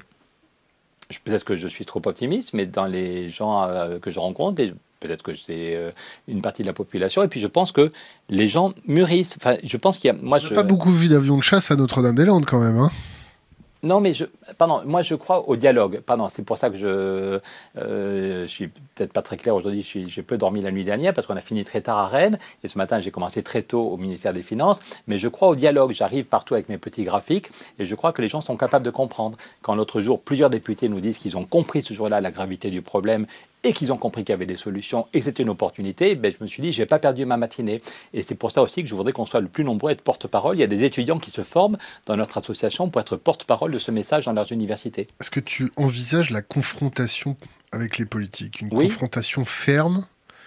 Par exemple, admettons que tu arrives à fédérer sur ta page Facebook, YouTube ou tes réseaux sociaux 3 euh, millions de personnes et que tu organises une flash mob pour te donner rendez-vous euh, auprès des sept voitures de notre ministère euh, des éco de, de l'écologie. Euh, juste, Nicolas juste avant la COP. T'as, eu Nicolas, Nicolas Hulot, tu l'as eu au téléphone? Je ne l'ai pas eu au téléphone, je l'ai rencontré plusieurs fois, il a fait la préface de notre livre. D'accord. Et donc, euh, je pense peut-être que si on a, on verra début novembre si Emmanuel Macron a repris notre projet ou pas. Et sinon, peut-être euh, qu'il faudra faire un, euh, être place de la République, faire une grande marche non violente juste avant le sommet des chefs d'État européens. Déjà en Belgique, des, copains veulent l'organiser ça. Qu'est-ce que tu penses qu'on fiche les écologistes, les fichiers S? Comment ça, se fait, comment ça se fait qu'on fiche les écologistes? J'étais pas au courant, pardon, je découvre le sujet. Tu découvres Mais le sujet peut-être que je suis fiché, je ne sais pas. Est-ce que, tu trouves, est-ce, que tu trouves que les, mouvements écologistes qui portent atteinte au, aux intérêts nationaux, c'est normal qu'on les fiche. Mais de, quel, de qui on parle? Pardon, je bah, découvre le sujet. Ceux qui s'amusent. Tu découvres le sujet Oui, pardon, pardon. Je, aucun de jamais entendu, suivre. Peut-être que. T'en as jamais entendu parler Non, pardon. Non, la, les, les gens de chez Greenpeace, par exemple. Les gens non, je ne savais pas qu'ils étaient fichés. Non, je, vous m'apprenez qu'ils sont fichés.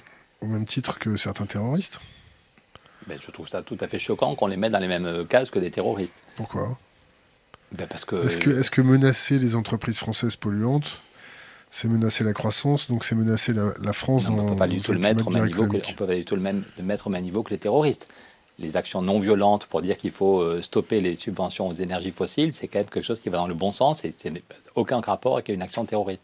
Donc je suis un peu étonné quand vous me dites qu'ils sont fichés S. Mais les, Moi j'étais à Notre-Dame-des-Landes, je me suis pris des lacrymogènes, j'étais à Notre-Dame-des-Landes, j'étais à Sivins, euh, voilà. Et je... T'as pas dû rester longtemps, t'as fait une après-midi quoi. Je suis allé trois fois à Notre-Dame-des-Landes. Trois fois, trois, trois, trois, petites après-midi quoi. Et à Sivins, oui, je, oui, je pas tant. Qu'est-ce que tu penses de l'enfouissement des déchets radioactifs je pense que c'est J'ai pas beaucoup réfléchi du point de vue technique, mais je pense que ce n'est pas la meilleure. Je pense que le nucléaire, aujourd'hui, les avantages. Mon père travaillait à EDF, donc quand j'étais petit, on m'expliquait que le nucléaire nous, donnait une énergie pas trop chère, qui était nous garantissait une autonomie, euh, euh, la France, et euh, on nous papa nous expliquait que les énergies renouvelables étaient beaucoup trop chères. Ça, c'était vrai il y a 40 ou 45 ans. Mais aujourd'hui, le prix des énergies renouvelables s'est effondré parce qu'il y a des gens qui font progresser l'éolien, le photovoltaïque, la biomasse, et le prix du nucléaire augmente parce que après les accidents qui ont eu lieu en Russie ou au Japon, on, veut des normes de plus en plus euh, euh, élevées. Et le coût de l'EPR augmente à chaque fois qu'on fait un EPR. Donc je crois que même du point de vue bêtement économique, on voit que le modèle du nucléaire n'est plus le bon modèle. Donc c'est pas pour rien si on se dit qu'il faut progressivement sortir du nucléaire, et ça suppose de de la sobriété, en gros, il faut diviser par deux notre consommation d'énergie. Si chacun de nous passe son temps à regarder sur Internet des vidéos, si chacun de nous veut avoir une voiture, si chacun de nous laisse les lumières allumées parce que c'est pas grave, voilà, on ne s'en sortira pas. Même avec des énergies renouvelables, on s'en sortira pas. Donc l'objectif, c'est de diviser par deux notre consommation d'énergie et que ces énergies, qu'on stoppe l'exploitation du, charbon, du fuel, des, des, énergies carbonées fossiles, et qu'on l'énergie dont on a besoin, qu'on le, le, fasse avec des énergies renouvelables. Combien tu consommes toi? Aucune idée. Je prends... Ce que tu manges, euh, tes chaussures, le prix de ton costard. Mon costume est nouveau parce que je passe à la télé, mais sinon le, jour ma femme m'a engueulé parce que j'ai toujours des trucs qui dépassent. C'est le même costume que j'ai fait rapisser trois fois. mais là, je voilà. Mais sinon, euh, la sobriété, c'est réellement le vieux jean bien trouvé. Voilà. Euh, je n'ai jamais acheté de voiture. J'ai eu la chance que, de récupérer des vieilles voitures. Je n'utilise jamais la voiture sauf une fois par an pour partir dans les Pyrénées. comment aujourd'hui? Là, je suis venu en métro, évidemment. J'ai ma Navigo, je peux le prouver. Euh, voilà. Mais de toute façon, dans Consomme de la viande Oui, encore trop souvent. Je suis un bon Bernet élevé au jambon de Bayonne, donc je, j'en consomme moins qu'il y a 10 ans, mais j'en consomme encore trop. Oui, oui, par contre, je ne prends jamais l'avion, sauf quand on m'invite pour aller à Bamako ou quand on m'invite à La Réunion pour, pour, parler du climat. Mais sinon, ça fait des années et des années que je n'ai pas pris l'avion et je trouve ça tout à fait normal. Donc revenons à l'idéal qu'on a instillé, euh, instillé dans, dans l'inconscient des gens d'hyperconsommation, pour d'ailleurs soutenir un, système financier euh, hyper consommant. Oui, et ça revient pendant Comment on fait pour le avec, changer Ça revient avec l'idée fausse que s'il n'y a pas de croissance, on ne peut pas donner du boulot à tout le monde. C'est pas pour rien, je crois que vous avez creusé ma biographie, ça fait 25 ans que je me bats sur l'idée de la semaine de 4 jours et dire qu'on peut créer des emplois, même sans croissance, qu'avec les progrès techniques, avec les robots, les, les ordinateurs, avec l'intelligence qu'on a mise dans la tête des gens, on produit beaucoup plus avec moins de travail et qu'au lieu que au lieu d'accepter de, subir que ces gains de productivité amènent à un chômage massif, qu'on pourrait partager autrement, de façon plus intelligente, le temps de travail sur toute la vie. Et je trouve qu'il y a 400 entreprises qui ont mis en place cette idée. Tous les salariés passent à 4 jours en moyenne et l'entreprise arrête de payer les cotisations chômage si elle a créé 10% d'emplois. Donc c'est une façon de montrer qu'il n'y a pas besoin de croissance parce que cette fuite en avant quand on dit que la Chine met toujours plus de dettes euh, tout ça, c'est avec l'idée qu'il faut donner du boulot aux gens, sinon le peuple va se rebeller. Donc il y a besoin de donner du travail. Et la plupart de nos dirigeants pensent que ce n'est pas possible de donner du travail aux gens s'il n'y a pas de croissance. Et nous, on montre que les leviers les plus les plus efficaces pour donner du travail à un maximum de gens, c'est lutter contre le dérèglement climatique. Ça peut créer massivement des emplois. Et c'est relancer une négociation sur la question du temps de travail tout au long de la vie. Alors, question Internet. Euh, doit-on voter des lois sur le consumérisme raisonné? Je ne sais pas ce qu'est cette loi, pardon. C'est une question. Autre question, faut-il nationaliser les banques pour financer la transition écologique?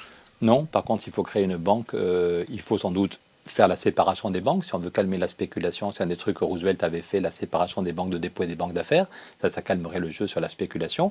Le Glass-Steagall Act. Exactement, ça a marché pendant 60 ans hein, quand même, et ça marchait très bien. Euh, et euh, il faut créer une banque au niveau européen, donc c'est le traité qu'on propose. Dans, on peut dans un an et demi avoir une banque du climat au niveau européen, soit la BUI qu'on transforme, soit une filiale de la BUI, qui serait une banque pour financer la transition dans tous les pays d'Europe et les pays d'Afrique. Peut-on réussir une transition dans un scénario où les USA ne suivent pas? La réponse est oui, euh, c'est-à-dire que l'Europe est quand même la première économie mondiale. On a l'habitude de se fouetter, de voir tous nos défauts, mais on oublie quand même que l'Europe est la première puissance économique mondiale. Donc si l'Europe et l'Afrique et la Méditerranée enclenchent ce mouvement, d'abord c'est quand même une bonne partie de, l'humanité qui sera concernée, et on pense qu'il y aura un effet de domino euh, positif. On parle souvent de l'effet de domino pour une catastrophe. S'il y a une banque qui fait faillite, il y a d'autres banques qui vont faire faillite. Mais nous, on pense que si l'Europe fait la preuve qu'un autre modèle est possible et qu'on vit bien, on vit bien, mais on consomme beaucoup moins d'énergie. Ben, ça veut dire qu'on n'est pas, on peut quand même manger, mais on mangera moins de viande. On peut se déplacer, mais avec des modes de vie. L'apport, euh, énergétique euh, journalier, tu le fixes à combien? J'en sais rien. Je n'ai pas tous les chiffres en tête. Pardon. Je suis, je, suis, voilà, je ne vais pas sortir tous les chiffres. C'est quoi C'est 1500 calories, 2000 calories? Je sais pas. Je suis un peu fatigué là. Pardon. Vraiment, j'ai fini très tard hier à Rennes et pris le premier TGV pour arriver sur Paris. Donc, je n'ai pas tous les chiffres. Je sais par contre que l'objectif c'est de diviser par 4 ou même d'arriver à la neutralité carbone, ce qui suppose, je répète, de diviser par 2 notre consommation d'énergie et c'est possible si on isole tous les bâtiments publics et privés, si on arrête d'avoir chacun sa voiture et de se mettre dans des embouteillages. Ça suppose de prendre le, marcher à pied, prendre le vélo, avoir des transports en commun et seulement de façon exceptionnelle d'utiliser une voiture qui sera plus légère, qui ira moins vite. Comment, et qui tu, vas les, comment tu vas les, les, reformer, les gens qui vont perdre leur boulot, par exemple dans l'industrie du charbon, dans l'industrie automobile Eh bien, c'est justement pour ça qu'il faut une, une transformation la plus globale possible pour qu'il y ait vraiment des créations d'emplois massives à proximité. Parce qu'un homme ou une femme qui travaille aujourd'hui dans le charbon, en Allemagne ou en Pologne, il faut qu'on puisse lui dire que vraiment, pas en théorie, mais que pour de vrai, à moins de 20 km de chez lui ou de chez elle, il y aura un boulot correctement payé et qu'on va lui demander quelles sont ses compétences, quels sont ses goûts et quelle est la formation. Et donc, est-ce qu'il veut aller travailler dans le bâtiment? Est-ce qu'il veut travailler dans les énergies renouvelables? Est-ce qu'il veut travailler dans les transports en commun? Est-ce qu'il veut travailler dans... On va lui proposer. Et puis que globalement, quand l'ADEME dit qu'on peut créer 800 000 ou 900 000 emplois en France, que si on met en place ce traité, on va financer la transition et qu'on peut créer 800 000 ou 900 000 emplois. Le taux de chômage en France, c'est combien euh, ben là, cela il remonte depuis 4 mois. J'ai vu hier, on n'en parle pas beaucoup, mais les chiffres du chômage remontent. Et alors, euh, c'est combien de personnes euh, ça dépend si on considère les chômeurs de la catégorie A ou l'ensemble des chômeurs. On est à plus de, 6 millions. plus de 6 millions. Plus de 6 millions. Et c'est intéressant de voir comment même la BCE, la Banque Centrale Européenne, justement, la BCE dit comment se fait-il quand je mets 3 000 milliards sur la table, ça aurait dû booster l'économie et relancer les salaires. On, voilà. Et la BCE dit il me manque un problème. Il y a un engrenage qui ne marche plus parce que dans mes théories, il y a 40 ans, quand on met autant d'argent, ça relance l'économie. Donc les salariés peuvent demander une augmentation de salaire. Donc la BCE a fait des études pour dire qu'est-ce qui manque dans, dans le. Et la BCE arrive à dire que les chiffres du chômage ne sont qu'une petite partie de la réalité et que si on tient compte des chômeurs, mais aussi des chômeurs qui sont découragés. Ça fait deux ans qu'ils cherchent du boulot, ils ne sont plus inscrits, ils sont tombés un cran plus les effets de manche des politiques pour masquer leur incompétence Tous les petits les boulots à temps partiel qui ne sont pas au chômage, mais c'est juste insupportable, on n'arrive pas à vivre correctement avec ça. C'est la BCE qui dit qu'en fait, c'est 21% des actifs qui sont concernés par le chômage et une très grande précarité en Europe. 21%. 21%, ça représente combien? Ben, ça représente sur, euh, là, je ne sais plus, mais ça veut dire que les chiffres officiels qui sont à 8 ou 9% ne sont même pas la moitié du problème. Et ça veut dire aussi qu'on est tous tirés vers en bas, que même quelqu'un ou quelqu'une qui a un bon boulot dans une entreprise, quand tout le monde a la trouille d'être un jour au chômage, la négociation sur les salaires, elle est bloquée. Autrefois, il y a 30 ans, quand quelqu'un n'était pas content de son boulot, il était crevé, il était stressé, le patron était chiant, ou euh, il avait fait le tour intellectuellement, ou il n'était pas bien payé, il pouvait donner sa démission, et en trois mois, il retrouvait un boulot. Tandis que là, quand vous avez 20% des gens qui sont en situation de chômage ou de précarité, tous ceux qui ont un boulot, ils se disent, ben, c'est déjà mieux que rien. Donc 6 millions de personnes, toi tu veux créer 800 000 emplois, c'est ça en France? Je ne sais pas que je veux, c'est que l'ADEME, l'Agence pour les économies d'énergie, dit que si on a les financements qu'on propose, il y aura des problèmes de formation, parce qu'aujourd'hui, on n'aurait pas les gens. Si demain, on avait les, 45 milliards qu'on veut pour la France chaque année, euh, le, financement à taux zéro, on n'aurait pas les gens compétents pour faire les diagnostics thermiques, pour faire les travaux d'isolation ou pour implanter les énergies renouvelables. Donc, mais c'est un cercle vicieux. Si on n'a pas les financements disponibles de façon durable, les gens ne vont pas se mettre euh, à se former. Donc, donc oui, on peut créer 800 000 ou 900 000 emplois rien qu'avec ce levier, mais ça ne suffira pas si votre prochaine question... Tu chiffres Vas-y. Eh ben, oui, ça, je ne prétends pas, avec ce projet, nous ne prétendons pas euh, régler tous les problèmes, loin de là. Donc ton projet va faire perdre combien d'emplois? Tu as, chiffré ça? Il y a des le bilan net, quand, le chiffre de l'ADEME c'est 800 000 ou 900 000, ça, on tient compte des destructions d'emplois. Donc effectivement, il y aura moins de chauffeurs routiers. C'est-à-dire qu'aujourd'hui, il y a des aliments qui arrivent dans notre assiette qui ont déjà fait 1000 ou 2000 km ou 3000 km. Si on veut faire des circuits courts, si on veut manger des choses où il y aura moins de pesticides, moins de produits chimiques et qui sont produits pour l'essentiel à moins de 50 km ou moins de 100 km, il y aura beaucoup moins de chauffeurs routiers. En Suisse, quand un camion arrive, euh, au lieu de lui faire faire 200 euh, km sur l'autoroute, on le met sur un train et c'est très bien organisé, ça se fait en quelques minutes et les chauffeurs ne perdent pas de temps, mais il y a beaucoup moins de chauffeurs routiers et plus de gens dans le, train. Quand, on voit sur la production de CO2 et tous les, gaz de, de polluants de moteur, on voit que les, constructeurs automobiles fraudent. On voit que euh, Volkswagen, pour citer que, euh, parce qu'on a peut-être fermé les yeux sur les autres. Euh, quand on voit que la réglementation n'est pas appliquée pour les bateaux de croisière, que c'est pas appliqué pour les bateaux qui transportent du fret, c'est pas un petit peu déjà faire appliquer la, réglementation actuelle, c'est évidemment, évidemment. Pourquoi on le fait pas? Je ne suis pas au gouvernement. Ça ne vous a pas échappé que je ne suis pas au gouvernement et je n'ai jamais été.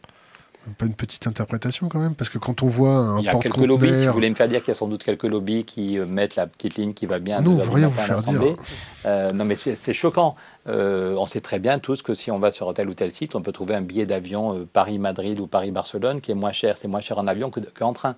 C'est juste stupide. C'est totalement choquant, euh, alors qu'on veut sauver la planète, que quelqu'un qui crame du kérosène en prenant son billet d'avion, euh, ça va lui coûter moins cher que de prendre le TGV ou le voilà. Donc parce que le kérosène n'est pas assez taxé et parce que on continue à trop privilégier ce genre d'énergie. Sur la, réglementation des polluants, euh, par exemple sur les bateaux, comment ça se fait que personne ne s'intéresse à ce dossier-là? Je trouve ça totalement anormal mais je ne suis pas. Tu penses, tu penses pouvoir te battre contre des lobbies hyper puissants, hyper financés depuis des décennies, bien, bien, bien Je pense qu'il y a des sujets qui, tant qu'ils sont réservés à. Euh, on discute euh, à trois ou quatre dans une réunion ministérielle et les voilà. Tandis que si on les met sur la table, si on, les met, si on fait un débat public, il y a des lobbies qui, par exemple sur la question de l'amiante, si on avait pu mettre ça dans l'espace public plus tôt, je pense qu'on aurait interdit l'amiante beaucoup plus tôt. Donc notre objectif, c'est qu'un maximum de citoyens comprennent qu'ils peuvent comprendre ces questions, qu'ils peuvent comprendre la gravité du problème climatique, qu'ils peuvent comprendre les questions monétaires on met des mots compliqués pour leur faire peur, le quantitative easing, mais tous les gens qui viennent à nos conférences aux quatre coins du pays se disent putain, mais j'ai compris, j'ai compris ce que c'est la création monétaire et comment on pourrait la mettre au service. Des conférences, c'est environ 400 personnes à chaque fois, c'est ça? Oui, puis, puis ceux, qui, ceux qui regardent par Internet. Non, mais je ne dis pas qu'on va sauver le monde tout seul. Donc, on cherche des alliés. Si je suis là aujourd'hui, si je suis là aujourd'hui, non, mais je le dis sérieusement, c'est qu'on cherche des alliés. On cherche à ce que ceux et celles qui nous écoutent se disent putain, il parle trop vite, je comprends pas la moitié de ce qu'il raconte, mais globalement, il va dans le bon sens. Et il va pas y arriver tout seul, donc il faut qu'on l'aide. Tu regardes la caméra là. Tu je le redis. Tout à l'heure, c'était pour Sophie Marceau, mais elle est toujours là ou pas? Ouais, mais t'inquiète pas, on l'appellera ce soir. tu leur dis, on est dans une mer de noir et ça va très mal se terminer. A priori, c'est foutu, mais on peut s'en sortir. Voilà, les deux messages que je veux faire passer, c'est a priori, c'est foutu, on a toutes les raisons de se flinguer, ça peut très très mal finir, mais on peut s'en sortir si on est des millions à se dire pendant quelques mois, on y croit et on pousse ensemble dans le même sens, et que c'est au niveau européen. Au niveau national, il n'y a pas les marges de manœuvre. Au niveau international, avec Trump, c'est foutu. Et par contre, l'Europe a une responsabilité. Et donc, on peut faire du judo politique et mettre la pression sur nos dirigeants pour les pousser au courage. Question d'Internet. Comment peut-il parler de la question écologique sans aborder la question sociale? C'est un reproche qu'on peut difficilement me faire. Ça fait, j'ai été licencié de chez mon principal premier employeur à cause de mes idées en matière sociale, et ça fait 25 ans que je me bats sur les questions sociales, sur la lutte contre la pauvreté et la précarité. Mais et donc là, j'y reviens. je suis très heureux que dans notre, la campagne qu'on a lancée pour obtenir un traité sur le climat, on a le président des syndicats européens avec nous, on a la Fondation Abbé Pierre et l'équivalent de la Fondation Abbé Pierre dans plein de pays d'Europe, parce que tous ces gens-là se battent sur les questions de justice sociale et aujourd'hui sur les questions de justice climatique. Tu penses que les médias jouent, correctement leur rôle dans la, propagation de ces, informations ou de ces idées Il y a quand même une évolution depuis quelques années, quand on a la une du monde, les 15 000 scientifiques qui tirent la sonnette d'alarme, quand le, hier c'était le journal Ouest France qui m'invitait à Rennes, le journal Ouest France nous a mis plusieurs fois à la une, je crois aussi qu'il y a des journalistes qui, comme citoyens, euh, commencent à se réveiller la nuit. Donc euh, oui, je, trouve tu que... Te réveilles la nuit, tu penses à quoi? Je vois maintenant franchement des scènes d'horreur. Je pense vraiment qu'on peut aller vers le chaos. C'est récent depuis quelques semaines. Mais euh, je pense que ça peut finir par des guerres, que ce qui se passe en Italie et ailleurs m'inquiète vraiment. Je vois des comportements totalement inhumains qui sont assumés par les dirigeants politiques, qui ont pourtant un bon niveau d'intelligence. Je pense qu'y compris des gens comme Vauquier en France, qui sont pourtant euh, normal sub, donc un, très bon niveau intellectuel, et la, République, le pays des grandes études, est prêt à dire n'importe quoi euh, pour jouer sur les peurs. Et donc là, depuis quelque temps, vraiment, pourtant je suis d'un naturel euh, rigolus, les gens qui me connaissent savent que je suis plutôt un anxieux, mais je me dis que ça fout du stress. Tu travailles, c'est-à-dire tu travailles d'un coup et tu dis réveillez-vous. non, non, mais non, je vois des scènes d'horreur. Comme par exemple l'autre jour, j'ai vu comme les, les, les, gens, les gens qui, qui, qui fuyaient au Vietnam parce qu'ils étaient bombardés. Et je pense que on peut avoir des pays qui pètent les plombs. L'histoire montre que des pays peuvent péter les plombs. L'Allemagne est un pays qui avait donné des grands philosophes. La République de Weimar, c'était une république. Et puis tout d'un coup, il y a un moment où on pète les plombs. Parce que ça fait trop longtemps qu'il y a de la précarité, parce que le système m'oppresse. Et pour montrer que j'existe, je viens de trouver un bouc émissaire. Ben, je ne suis pas psychologue, mais on a tous un cerveau reptilien, et pas seulement les gens qui votent pour des partis néo-nazis. Et il y a un moment où collectivement, on peut péter les plombs. Tu n'as pas l'impression que les États s'organisent pour ça, en mettant de la surveillance de masse, en mettant de la reconnaissance faciale un peu partout, en faisant de la big data sur ses concitoyens pour faire de l'anticipation prédictive? J'ai pas beaucoup réfléchi à ces questions. Pardon, je prétends euh, pas avoir une vision universelle de tous les, sujets. Moi, mon but, c'est avec d'autres. Et heureusement, on est de plus en plus nombreux. Je répète, il y a des. L'autre jour, on a fait un débat à Jussieu. Il y a plusieurs dizaines d'étudiants qui ont dit qu'ils voulaient se former pour devenir euh, porte-parole et pour euh, porter le message à l'automne dans les universités, pour que ça, qu'on foute le feu un peu partout. Euh, J'ai pas beaucoup réfléchi à la question de, la surveillance que vous posez. Je pense pas qu'on puisse dire que les États s'organisent, pardon, pour aller vers le chaos. Par contre, je pense qu'il y a une inertie monstrueuse. Je pense que nos dirigeants ne font pas le job qu'aujourd'hui, quand on lit les rapports du GIEC, quand on lit les rapports du FMI, quand on voit le bilan d'Eurostat qui dit que la France a augmenté de 3% ses émissions de gaz à effet de serre, le, le gouvernement devrait dire on prend une semaine, on arrête les affaires quotidiennes et on prend une semaine pour voir en France ou en Europe, comment on change de modèle radicalement. Et ce qui est incroyable, c'est de voir comment, moi j'étais chez Accenture, mes premières années, de, pendant 11 ans, j'ai bossé chez Accenture, et ce qui était à la mode, c'était le réingénierie, c'était la disruption. Et encore aujourd'hui, on dit que les entreprises doivent euh, se réinventer, euh, faire la... Voilà. Et que par contre, en matière politique, on ne met que des rustines. Ça fait 25 ans que je participe au débat sur les politiques, sur l'emploi, on n'a fait aucun progrès savoir le, lien entre le progrès technologique, les gains de productivité, est-ce que ça a un lien ou pas avec le chômage, on n'a pas fait aucun progrès. Moi, ça me terrifie de voir comment il y a plein de domaines où on fait des progrès. En matière technologique, on a tous des téléphones qui sont maintenant des petits bijoux. On n'imaginait pas il y a 25 ans qu'on aurait ça. En matière médicale, j'ai une copine qui est médecin qui me dit qu'on a fait des progrès fabuleux pour lutter contre certains cancers. Il y avait des cancers de l'enfant qui étaient quasiment toujours mortels il y a 30 ans. Et maintenant, on arrive quasiment à sauver tous les enfants parce que les médecins travaillent, les chercheurs travaillent. Ils prennent un café le matin quand ils arrivent et puis se mettent au boulot et puis ils n'ont pas le droit de mentir. Quelqu'un qui ment dans un colloque de médecine, il est foutu dehors pour les 30 ans. Tandis qu'en matière politique, sur le climat. On peut continuer de mentir. Ben, le bilan est quand même catastrophique. Le niveau de chômage est monstrueux, le niveau de précarité. Tu étais au Parti Socialiste oui, ça, oui, personne n'est parfait, mais je l'ai quitté parce que je n'avais pas réussi à le faire bouger. Mais voilà, je ne dis pas que c'est un grand succès. mes deux passages au PS n'ont pas été. Confiance dans Emmanuel Macron? Je trouve que ce qu'on fait en ce moment n'est pas à la hauteur. Je le dis franchement. Euh, quand on voit le niveau de chômage et de précarité, quand on voit que depuis quatre mois, le chômage recommence à augmenter, quand on voit... L'inégalité? Les inégalités sont à un niveau monstrueux, en France comme dans tous les pays occidentaux. On continue à dire que la croissance va revenir alors qu'on sait, c'est terrifiant, le problème n'est pas Emmanuel Macron plus que les autres, c'est que tous les chefs d'État, on a l'impression qu'ils ont une mémoire qui ne dépasse pas trois semaines. À chaque fois, c'est pareil. depuis 30 ans que, moi, que je, m'intéresse à la vie politique, à chaque fois qu'on a la, que les planètes sont alignées, voilà. quand le pétrole est gratuit, c'est quoi la 6 C'est l'alignement des planètes. D'accord, eh ben, j'ai appris un truc, j'ai bien fait de venir. Donc quand les planètes, quand, le pétrole est gratuit... Merci maître. Quand le pétrole est gratuit, quand les taux je le ferai dès que, dès que la caméra est éteinte, c'est promis. Donc quand le pétrole est gratuit, les taux d'intérêt sont faibles, on peut s'endetter. Donc à chaque fois, il y a un peu plus de croissance. Quand c'était Michel Rocard qui était à Matignon, il y a 30 ans, on a eu 4%, 4,5% de croissance pendant 3 ans. Et puis ça s'est planté et Rocard a dit je me suis trompé, j'ai cru que la crise était finie, c'était juste parce que le pétrole est gratuit et les taux d'intérêt. Puis après ça, de nouveau, il y a eu un contre-choc quand Jospin arrive. C'est pas la faute de Jospin, c'est que le pétrole est gratuit, les taux d'intérêt sont faibles, les entreprises. Il y a eu trois années de croissance à 2,5. Donc ça a duré, c'était déjà... Et là, l'an dernier, le pétrole était quasiment gratuit, les taux d'intérêt étaient à zéro. On a eu une année où on a eu une croissance à plus de 2%, et de nouveau, on a dit... Non. Et là, l'INSEE nous dit que ça retombe, et quelle surprise alors Et quand on voit, je n'ai pas apporté tous mes graphiques, mais quand on voit... Quand on voit ça va faire mal. Quand on voit l'évolution... Ça va faire mal. Donc je trouve que c'est étonnant que des gens qui ont un tel niveau de QI, ils sont tous bac plus 8, hein, les gens qui nous, dérangent, qui nous dirigent euh, sont tous bac plus 8. combien de QI? De QI, j'en sais rien. Je n'ai jamais mesuré, je m'en fiche. Mais je trouve que c'est tragique de voir que des gens aussi intelligents sont capables de reproduire les mêmes erreurs. Intelligent ou fourbe? Ou est-ce qu'il faut être intelligent pour être aussi fourbe? Non, non, je pense qu'ils sont intelligents, que les, que les gens qui nous dirigent, dans la plupart des pays occidentaux, ont un niveau d'intelligence. Voilà, et, et je trouve c'est que le, niveau des politiques qui est mis en place n'est pas du tout euh, à la hauteur. C'est de l'intelligence de savoir sculpter de la fumée, de brasser de l'air chaud? Pardon, j'ai pas Est-ce que c'est une forme d'intelligence de savoir sculpter de la fumée et brasser de l'air chaud? Je ne suis pas dans la posture du commentateur. Moi, je suis vraiment flippé. Euh, je pense que ça peut très mal finir. Je pense que la plupart des gens qui nous dirigent sont habitués à des, trucs qui sont qu'on peut modifier à la marge et qui sont linéaires et ne savent pas que des systèmes peuvent s'effondrer. Moi, j'ai fait de la biologie et je sais que des systèmes peuvent s'effondrer. Euh, je me souviens quand ma mère était à l'hôpital et qu'un médecin est sorti en larmes de sa euh, chambre en disant que c'était fini, qu'il n'y en avait plus que pour quelques semaines. Donc, je pense que un système humain, une société peut s'écrouler, euh, l'Europe peut s'écrouler, que la planète peut s'effondrer, qu'on vit une petite planète magnifique, mais qu'en quelques dizaines d'années, on peut aller vraiment vers un... si ça commence à partir, si tu m'autorises à parler trivialement, quand ça va commencer à partir vraiment en couille, est-ce que tu vas avoir une bouteille de champagne que tu gardes précieusement au frais, que tu vas monter sur ton toit et que tu vas regarder Babylone cramer? Non. Qu'est-ce que tu comptes faire? Non, non, parce que le, jour, il y a T'as un plan B quand même? Lilian Thuram qui m'appelait pour dire voilà, on parle beaucoup de la crise financière, je pense à vous. J'étais dans les Pyrénées, j'étais tout content.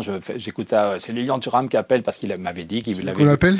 Euh, on peut l'appeler, mais et donc j'étais fier. Je fais ça écouter à mes enfants. C'est Lilian Duram qui, euh, non mais c'est pas, qui, euh, voilà, on vous l'avait annoncé, voilà. Et je suis heureux pendant 10 minutes et je fais écouter ça aux enfants, mais sur le fond, je me dis putain, tu n'es pas à la hauteur. Je ne suis pas bon.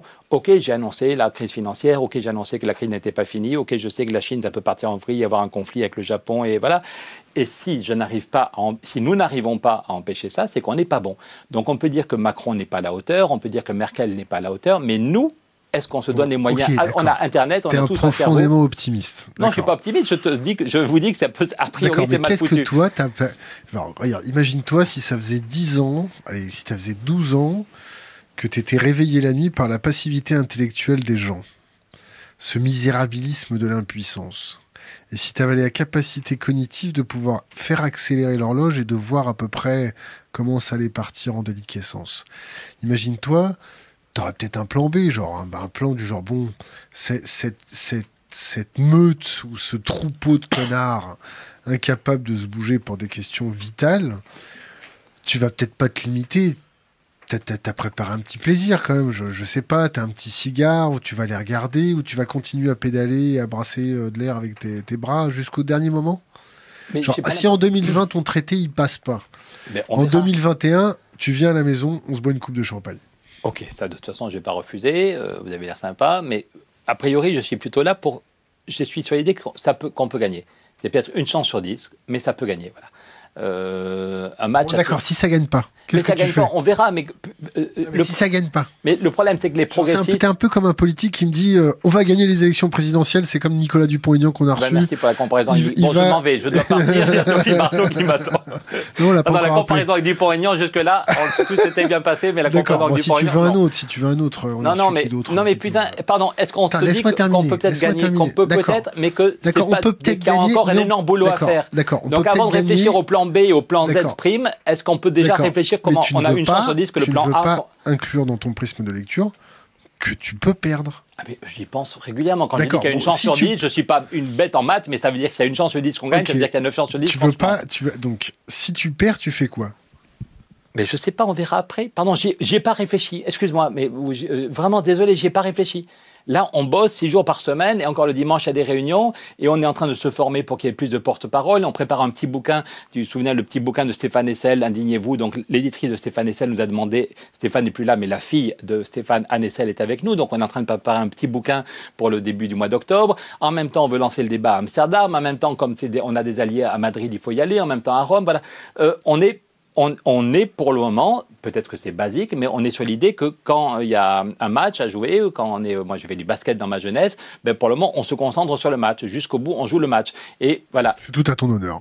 Non, mais c'est peut-être. Question, voilà, et pour le moment, par manque de temps, on n'a pas réfléchi à la suite. Question d'Internet. Est-ce qu'on peut continuer à donner des emplois d'esclaves aux gens en leur enlevant leurs cadeaux, leurs jouets, voitures, voyages euh? Mais mon but, c'est pas que les gens aient des boulots d'esclaves. Quand je me bats cette année, je n'en parle pas quand je suis en France, euh, la question du temps de travail, la semaine de 4 jours, parce que je, voilà, je préfère réunir en même temps Laurence Parisot et les syndicats, en même temps Alternativa et Jean-Pierre Raffarin pour gagner la bataille du climat. Mais la semaine dernière, j'étais à Bruxelles, on m'a demandé de venir faire un grand débat sur la question du temps de travail. Et eh bien, quand une entreprise passe à 4 jours, ça enrichit le travail.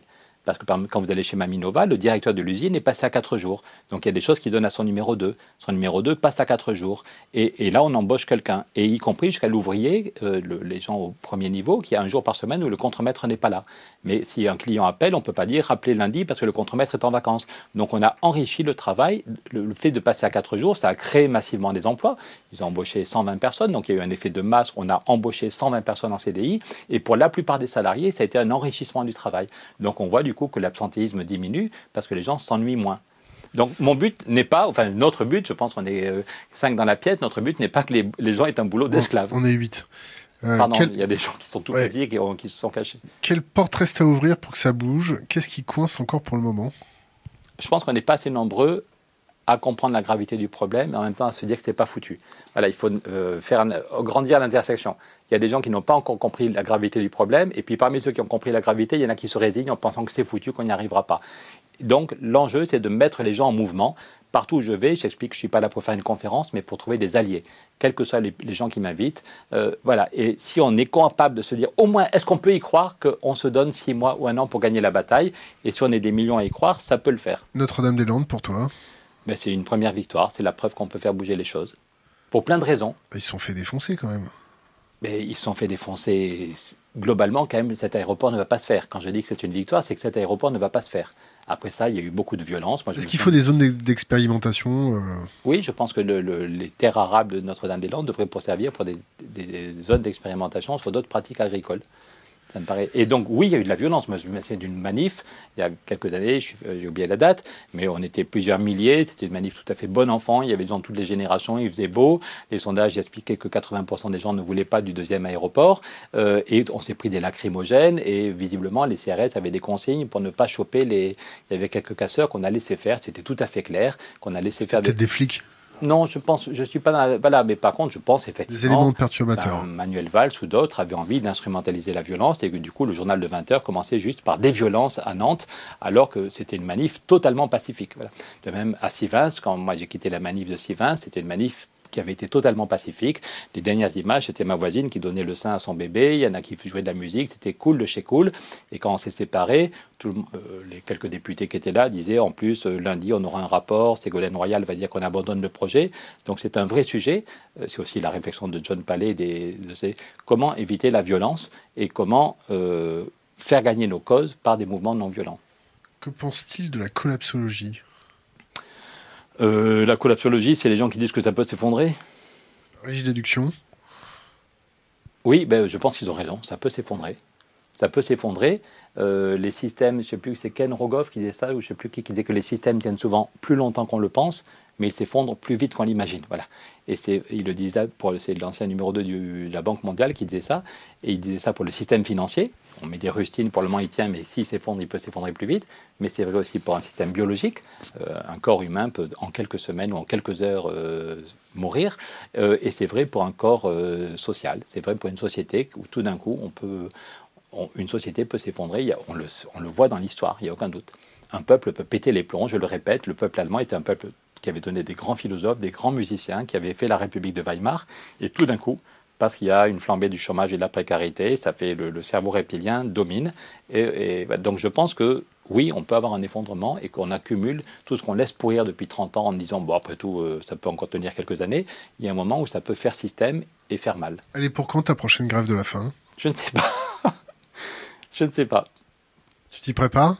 Euh, si c'est pour dire que j'ai 3 kilos en trop, la c'est le fait que j'ai 3 kilos en trop. 3, t'es gentil quand même. 3, hein. oui, c'est bon. Euh, mais euh, non, j'espère qu'on peut gagner autrement, mais je n'en sais rien. Encore ce matin, à Bercy, quelqu'un me disait, mais aux fonctionnaires, en même temps, me disait comment est-ce qu'on peut vous aider sur les aspects budgétaires? Et il m'a déjà envoyé un texto pour qu'on se revoie sur concrètement. Comment il s'appelle? Je ne vais pas donner son nom. et en même temps, il disait devant ses collègues, quand est-ce qu'on va dans la rue? Et je pense qu'il ne faut pas laisser la rue aux néo-nazis, à ceux qui veulent foutre les réfugiés. Je pense qu'à un moment, il faudrait peut-être s'exprimer de façon non violente pour dire que ce qui se passe est extrêmement grave. Quelle forme ça prendrait? Je ne sais pas. Je ne sais pas, mais je suis preneur qu'on y réfléchisse. On est d'abord focalisé vraiment. La jour, on a fait une réunion à notre QG avec plein d'associations, des différents réseaux qui veulent s'associer pour gagner la bataille à l'automne. L'automne va être très important. Il va y avoir le rapport du GIEC, le rapport de l'ONU, la COP 24 et le sommet des chefs d'État. Donc, il faut vraiment qu'on soit capable d'avoir une vraie stratégie et d'être vraiment efficace, de passer en mode euh, efficacité totale pour l'automne. Et si on n'arrive pas à convaincre nos dirigeants, peut-être qu'il faudra être de façon non violente dans la rue pour dire que ce qui se passe est grave et qu'on ne peut pas se résigner. Alors, question Internet, pourquoi les écolos sont moqués et ne sont pas pris au sérieux? À cause d'une mauvaise politique écolo À cause d'un effet de lobbying euh, d'une industrie qui les fait passer pour des demeurés? Je ne sais pas je sais pas, moi j'étais pendant un moment à Europe Écologie, il y avait des gens très bien et puis il y avait des gens beaucoup moins bien. Et on voit que, on dit souvent que euh, le poisson pourrit par la tête. Et euh, à Europe Écologie, il suffisait de deux ou trois personnes qui en fait n'en avaient rien à foutre de la. La jolie, elle est pourrie. Ah non, pas du tout. Je pensais plutôt à Jean-Vincent Placé. Mais oh non, ça m'a échappé, pardon, pas de nom. Euh, voilà. Donc euh, non, mais voilà. Donc il y a des gens qui n'en avaient pas grand-chose à faire, ni du climat, ni de l'éthique. On mettait Eva Jolie devant, qui est vraiment une femme de conviction. Et puis derrière, il y en a qui avaient une éthique personnelle très très différente et qui du coup n'ont pas été sans doute capables d'imposer des idées dans le débat public. Parce que quand on a plusieurs ministres et qu'on a un groupe de députés, on a des moyens politiques, humains, financiers, on pourrait mettre des idées sur le, dans le débat. Bon, on arrive à la fin de notre interview. Euh, elle se finit toujours de la même manière, c'est-à-dire laisser un conseil pour les jeunes générations, quelque chose d'impérissable qui restera sur les réseaux. On t'écoute. Cinq conseils? Laisser, alors, ah, laisser conseil, pardon, on, va te, on va te laisser te préparer. Donne-nous cinq bouquins à lire. Ouf, là je suis trop fatigué pour euh, faire ce choix. Trois, trois. Je ne sais pas. Ne pas se décourager. Ne pas se décourager, garder dans sa vie. Non, non, non, non, concentre-toi. Là, on veut trois livres. Donne-nous trois livres. Je ne sais pas, j'ai pas envie de partir sur des livres techno, j'ai pas envie non tu plus. Lis quoi en ce moment? Pas grand-chose en ce moment, hélas. Le dernier bouquin que tu as lu, c'est quoi? Euh, Je ne sais pas, je suis vraiment fatigué. Je lis des bouquins où ma femme me donne des morceaux à lire. Ton livre préféré? C'était il y a très longtemps. Ah bah vas-y, hein. C'est un livre qui s'appelait Pleure au mon pays bien-aimé. Euh, c'était il y a très très longtemps. Mais, euh, et puis je lis des bouquins sur euh, Mandela, sur Martin Luther King, sur des... Mais je lis peu, je lis par manque. Ben, je lis beaucoup de rapports pour, pour être en termes de crédibilité, mais je n'ai pas beaucoup de temps. J'essaie de garder du temps pour ma vie perso. J'ai une femme et des enfants. J'essaie de garder du temps pour ça. Et puis le, militantisme m'occupe pas mal. Donc du coup, bon, allez, je ne vais pas très souvent au théâtre. Je ne vais pas assez souvent au cinéma.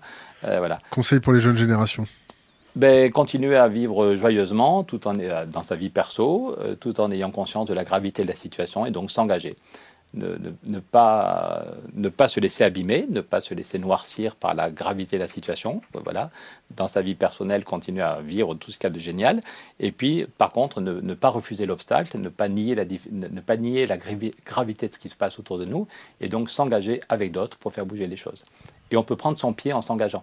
Euh, c'est de façon moins vulgaire, c'est Søren Kierkegaard, le philosophe Kierkegaard, qui disait Une mauvaise conscience peut rendre la vie intéressante.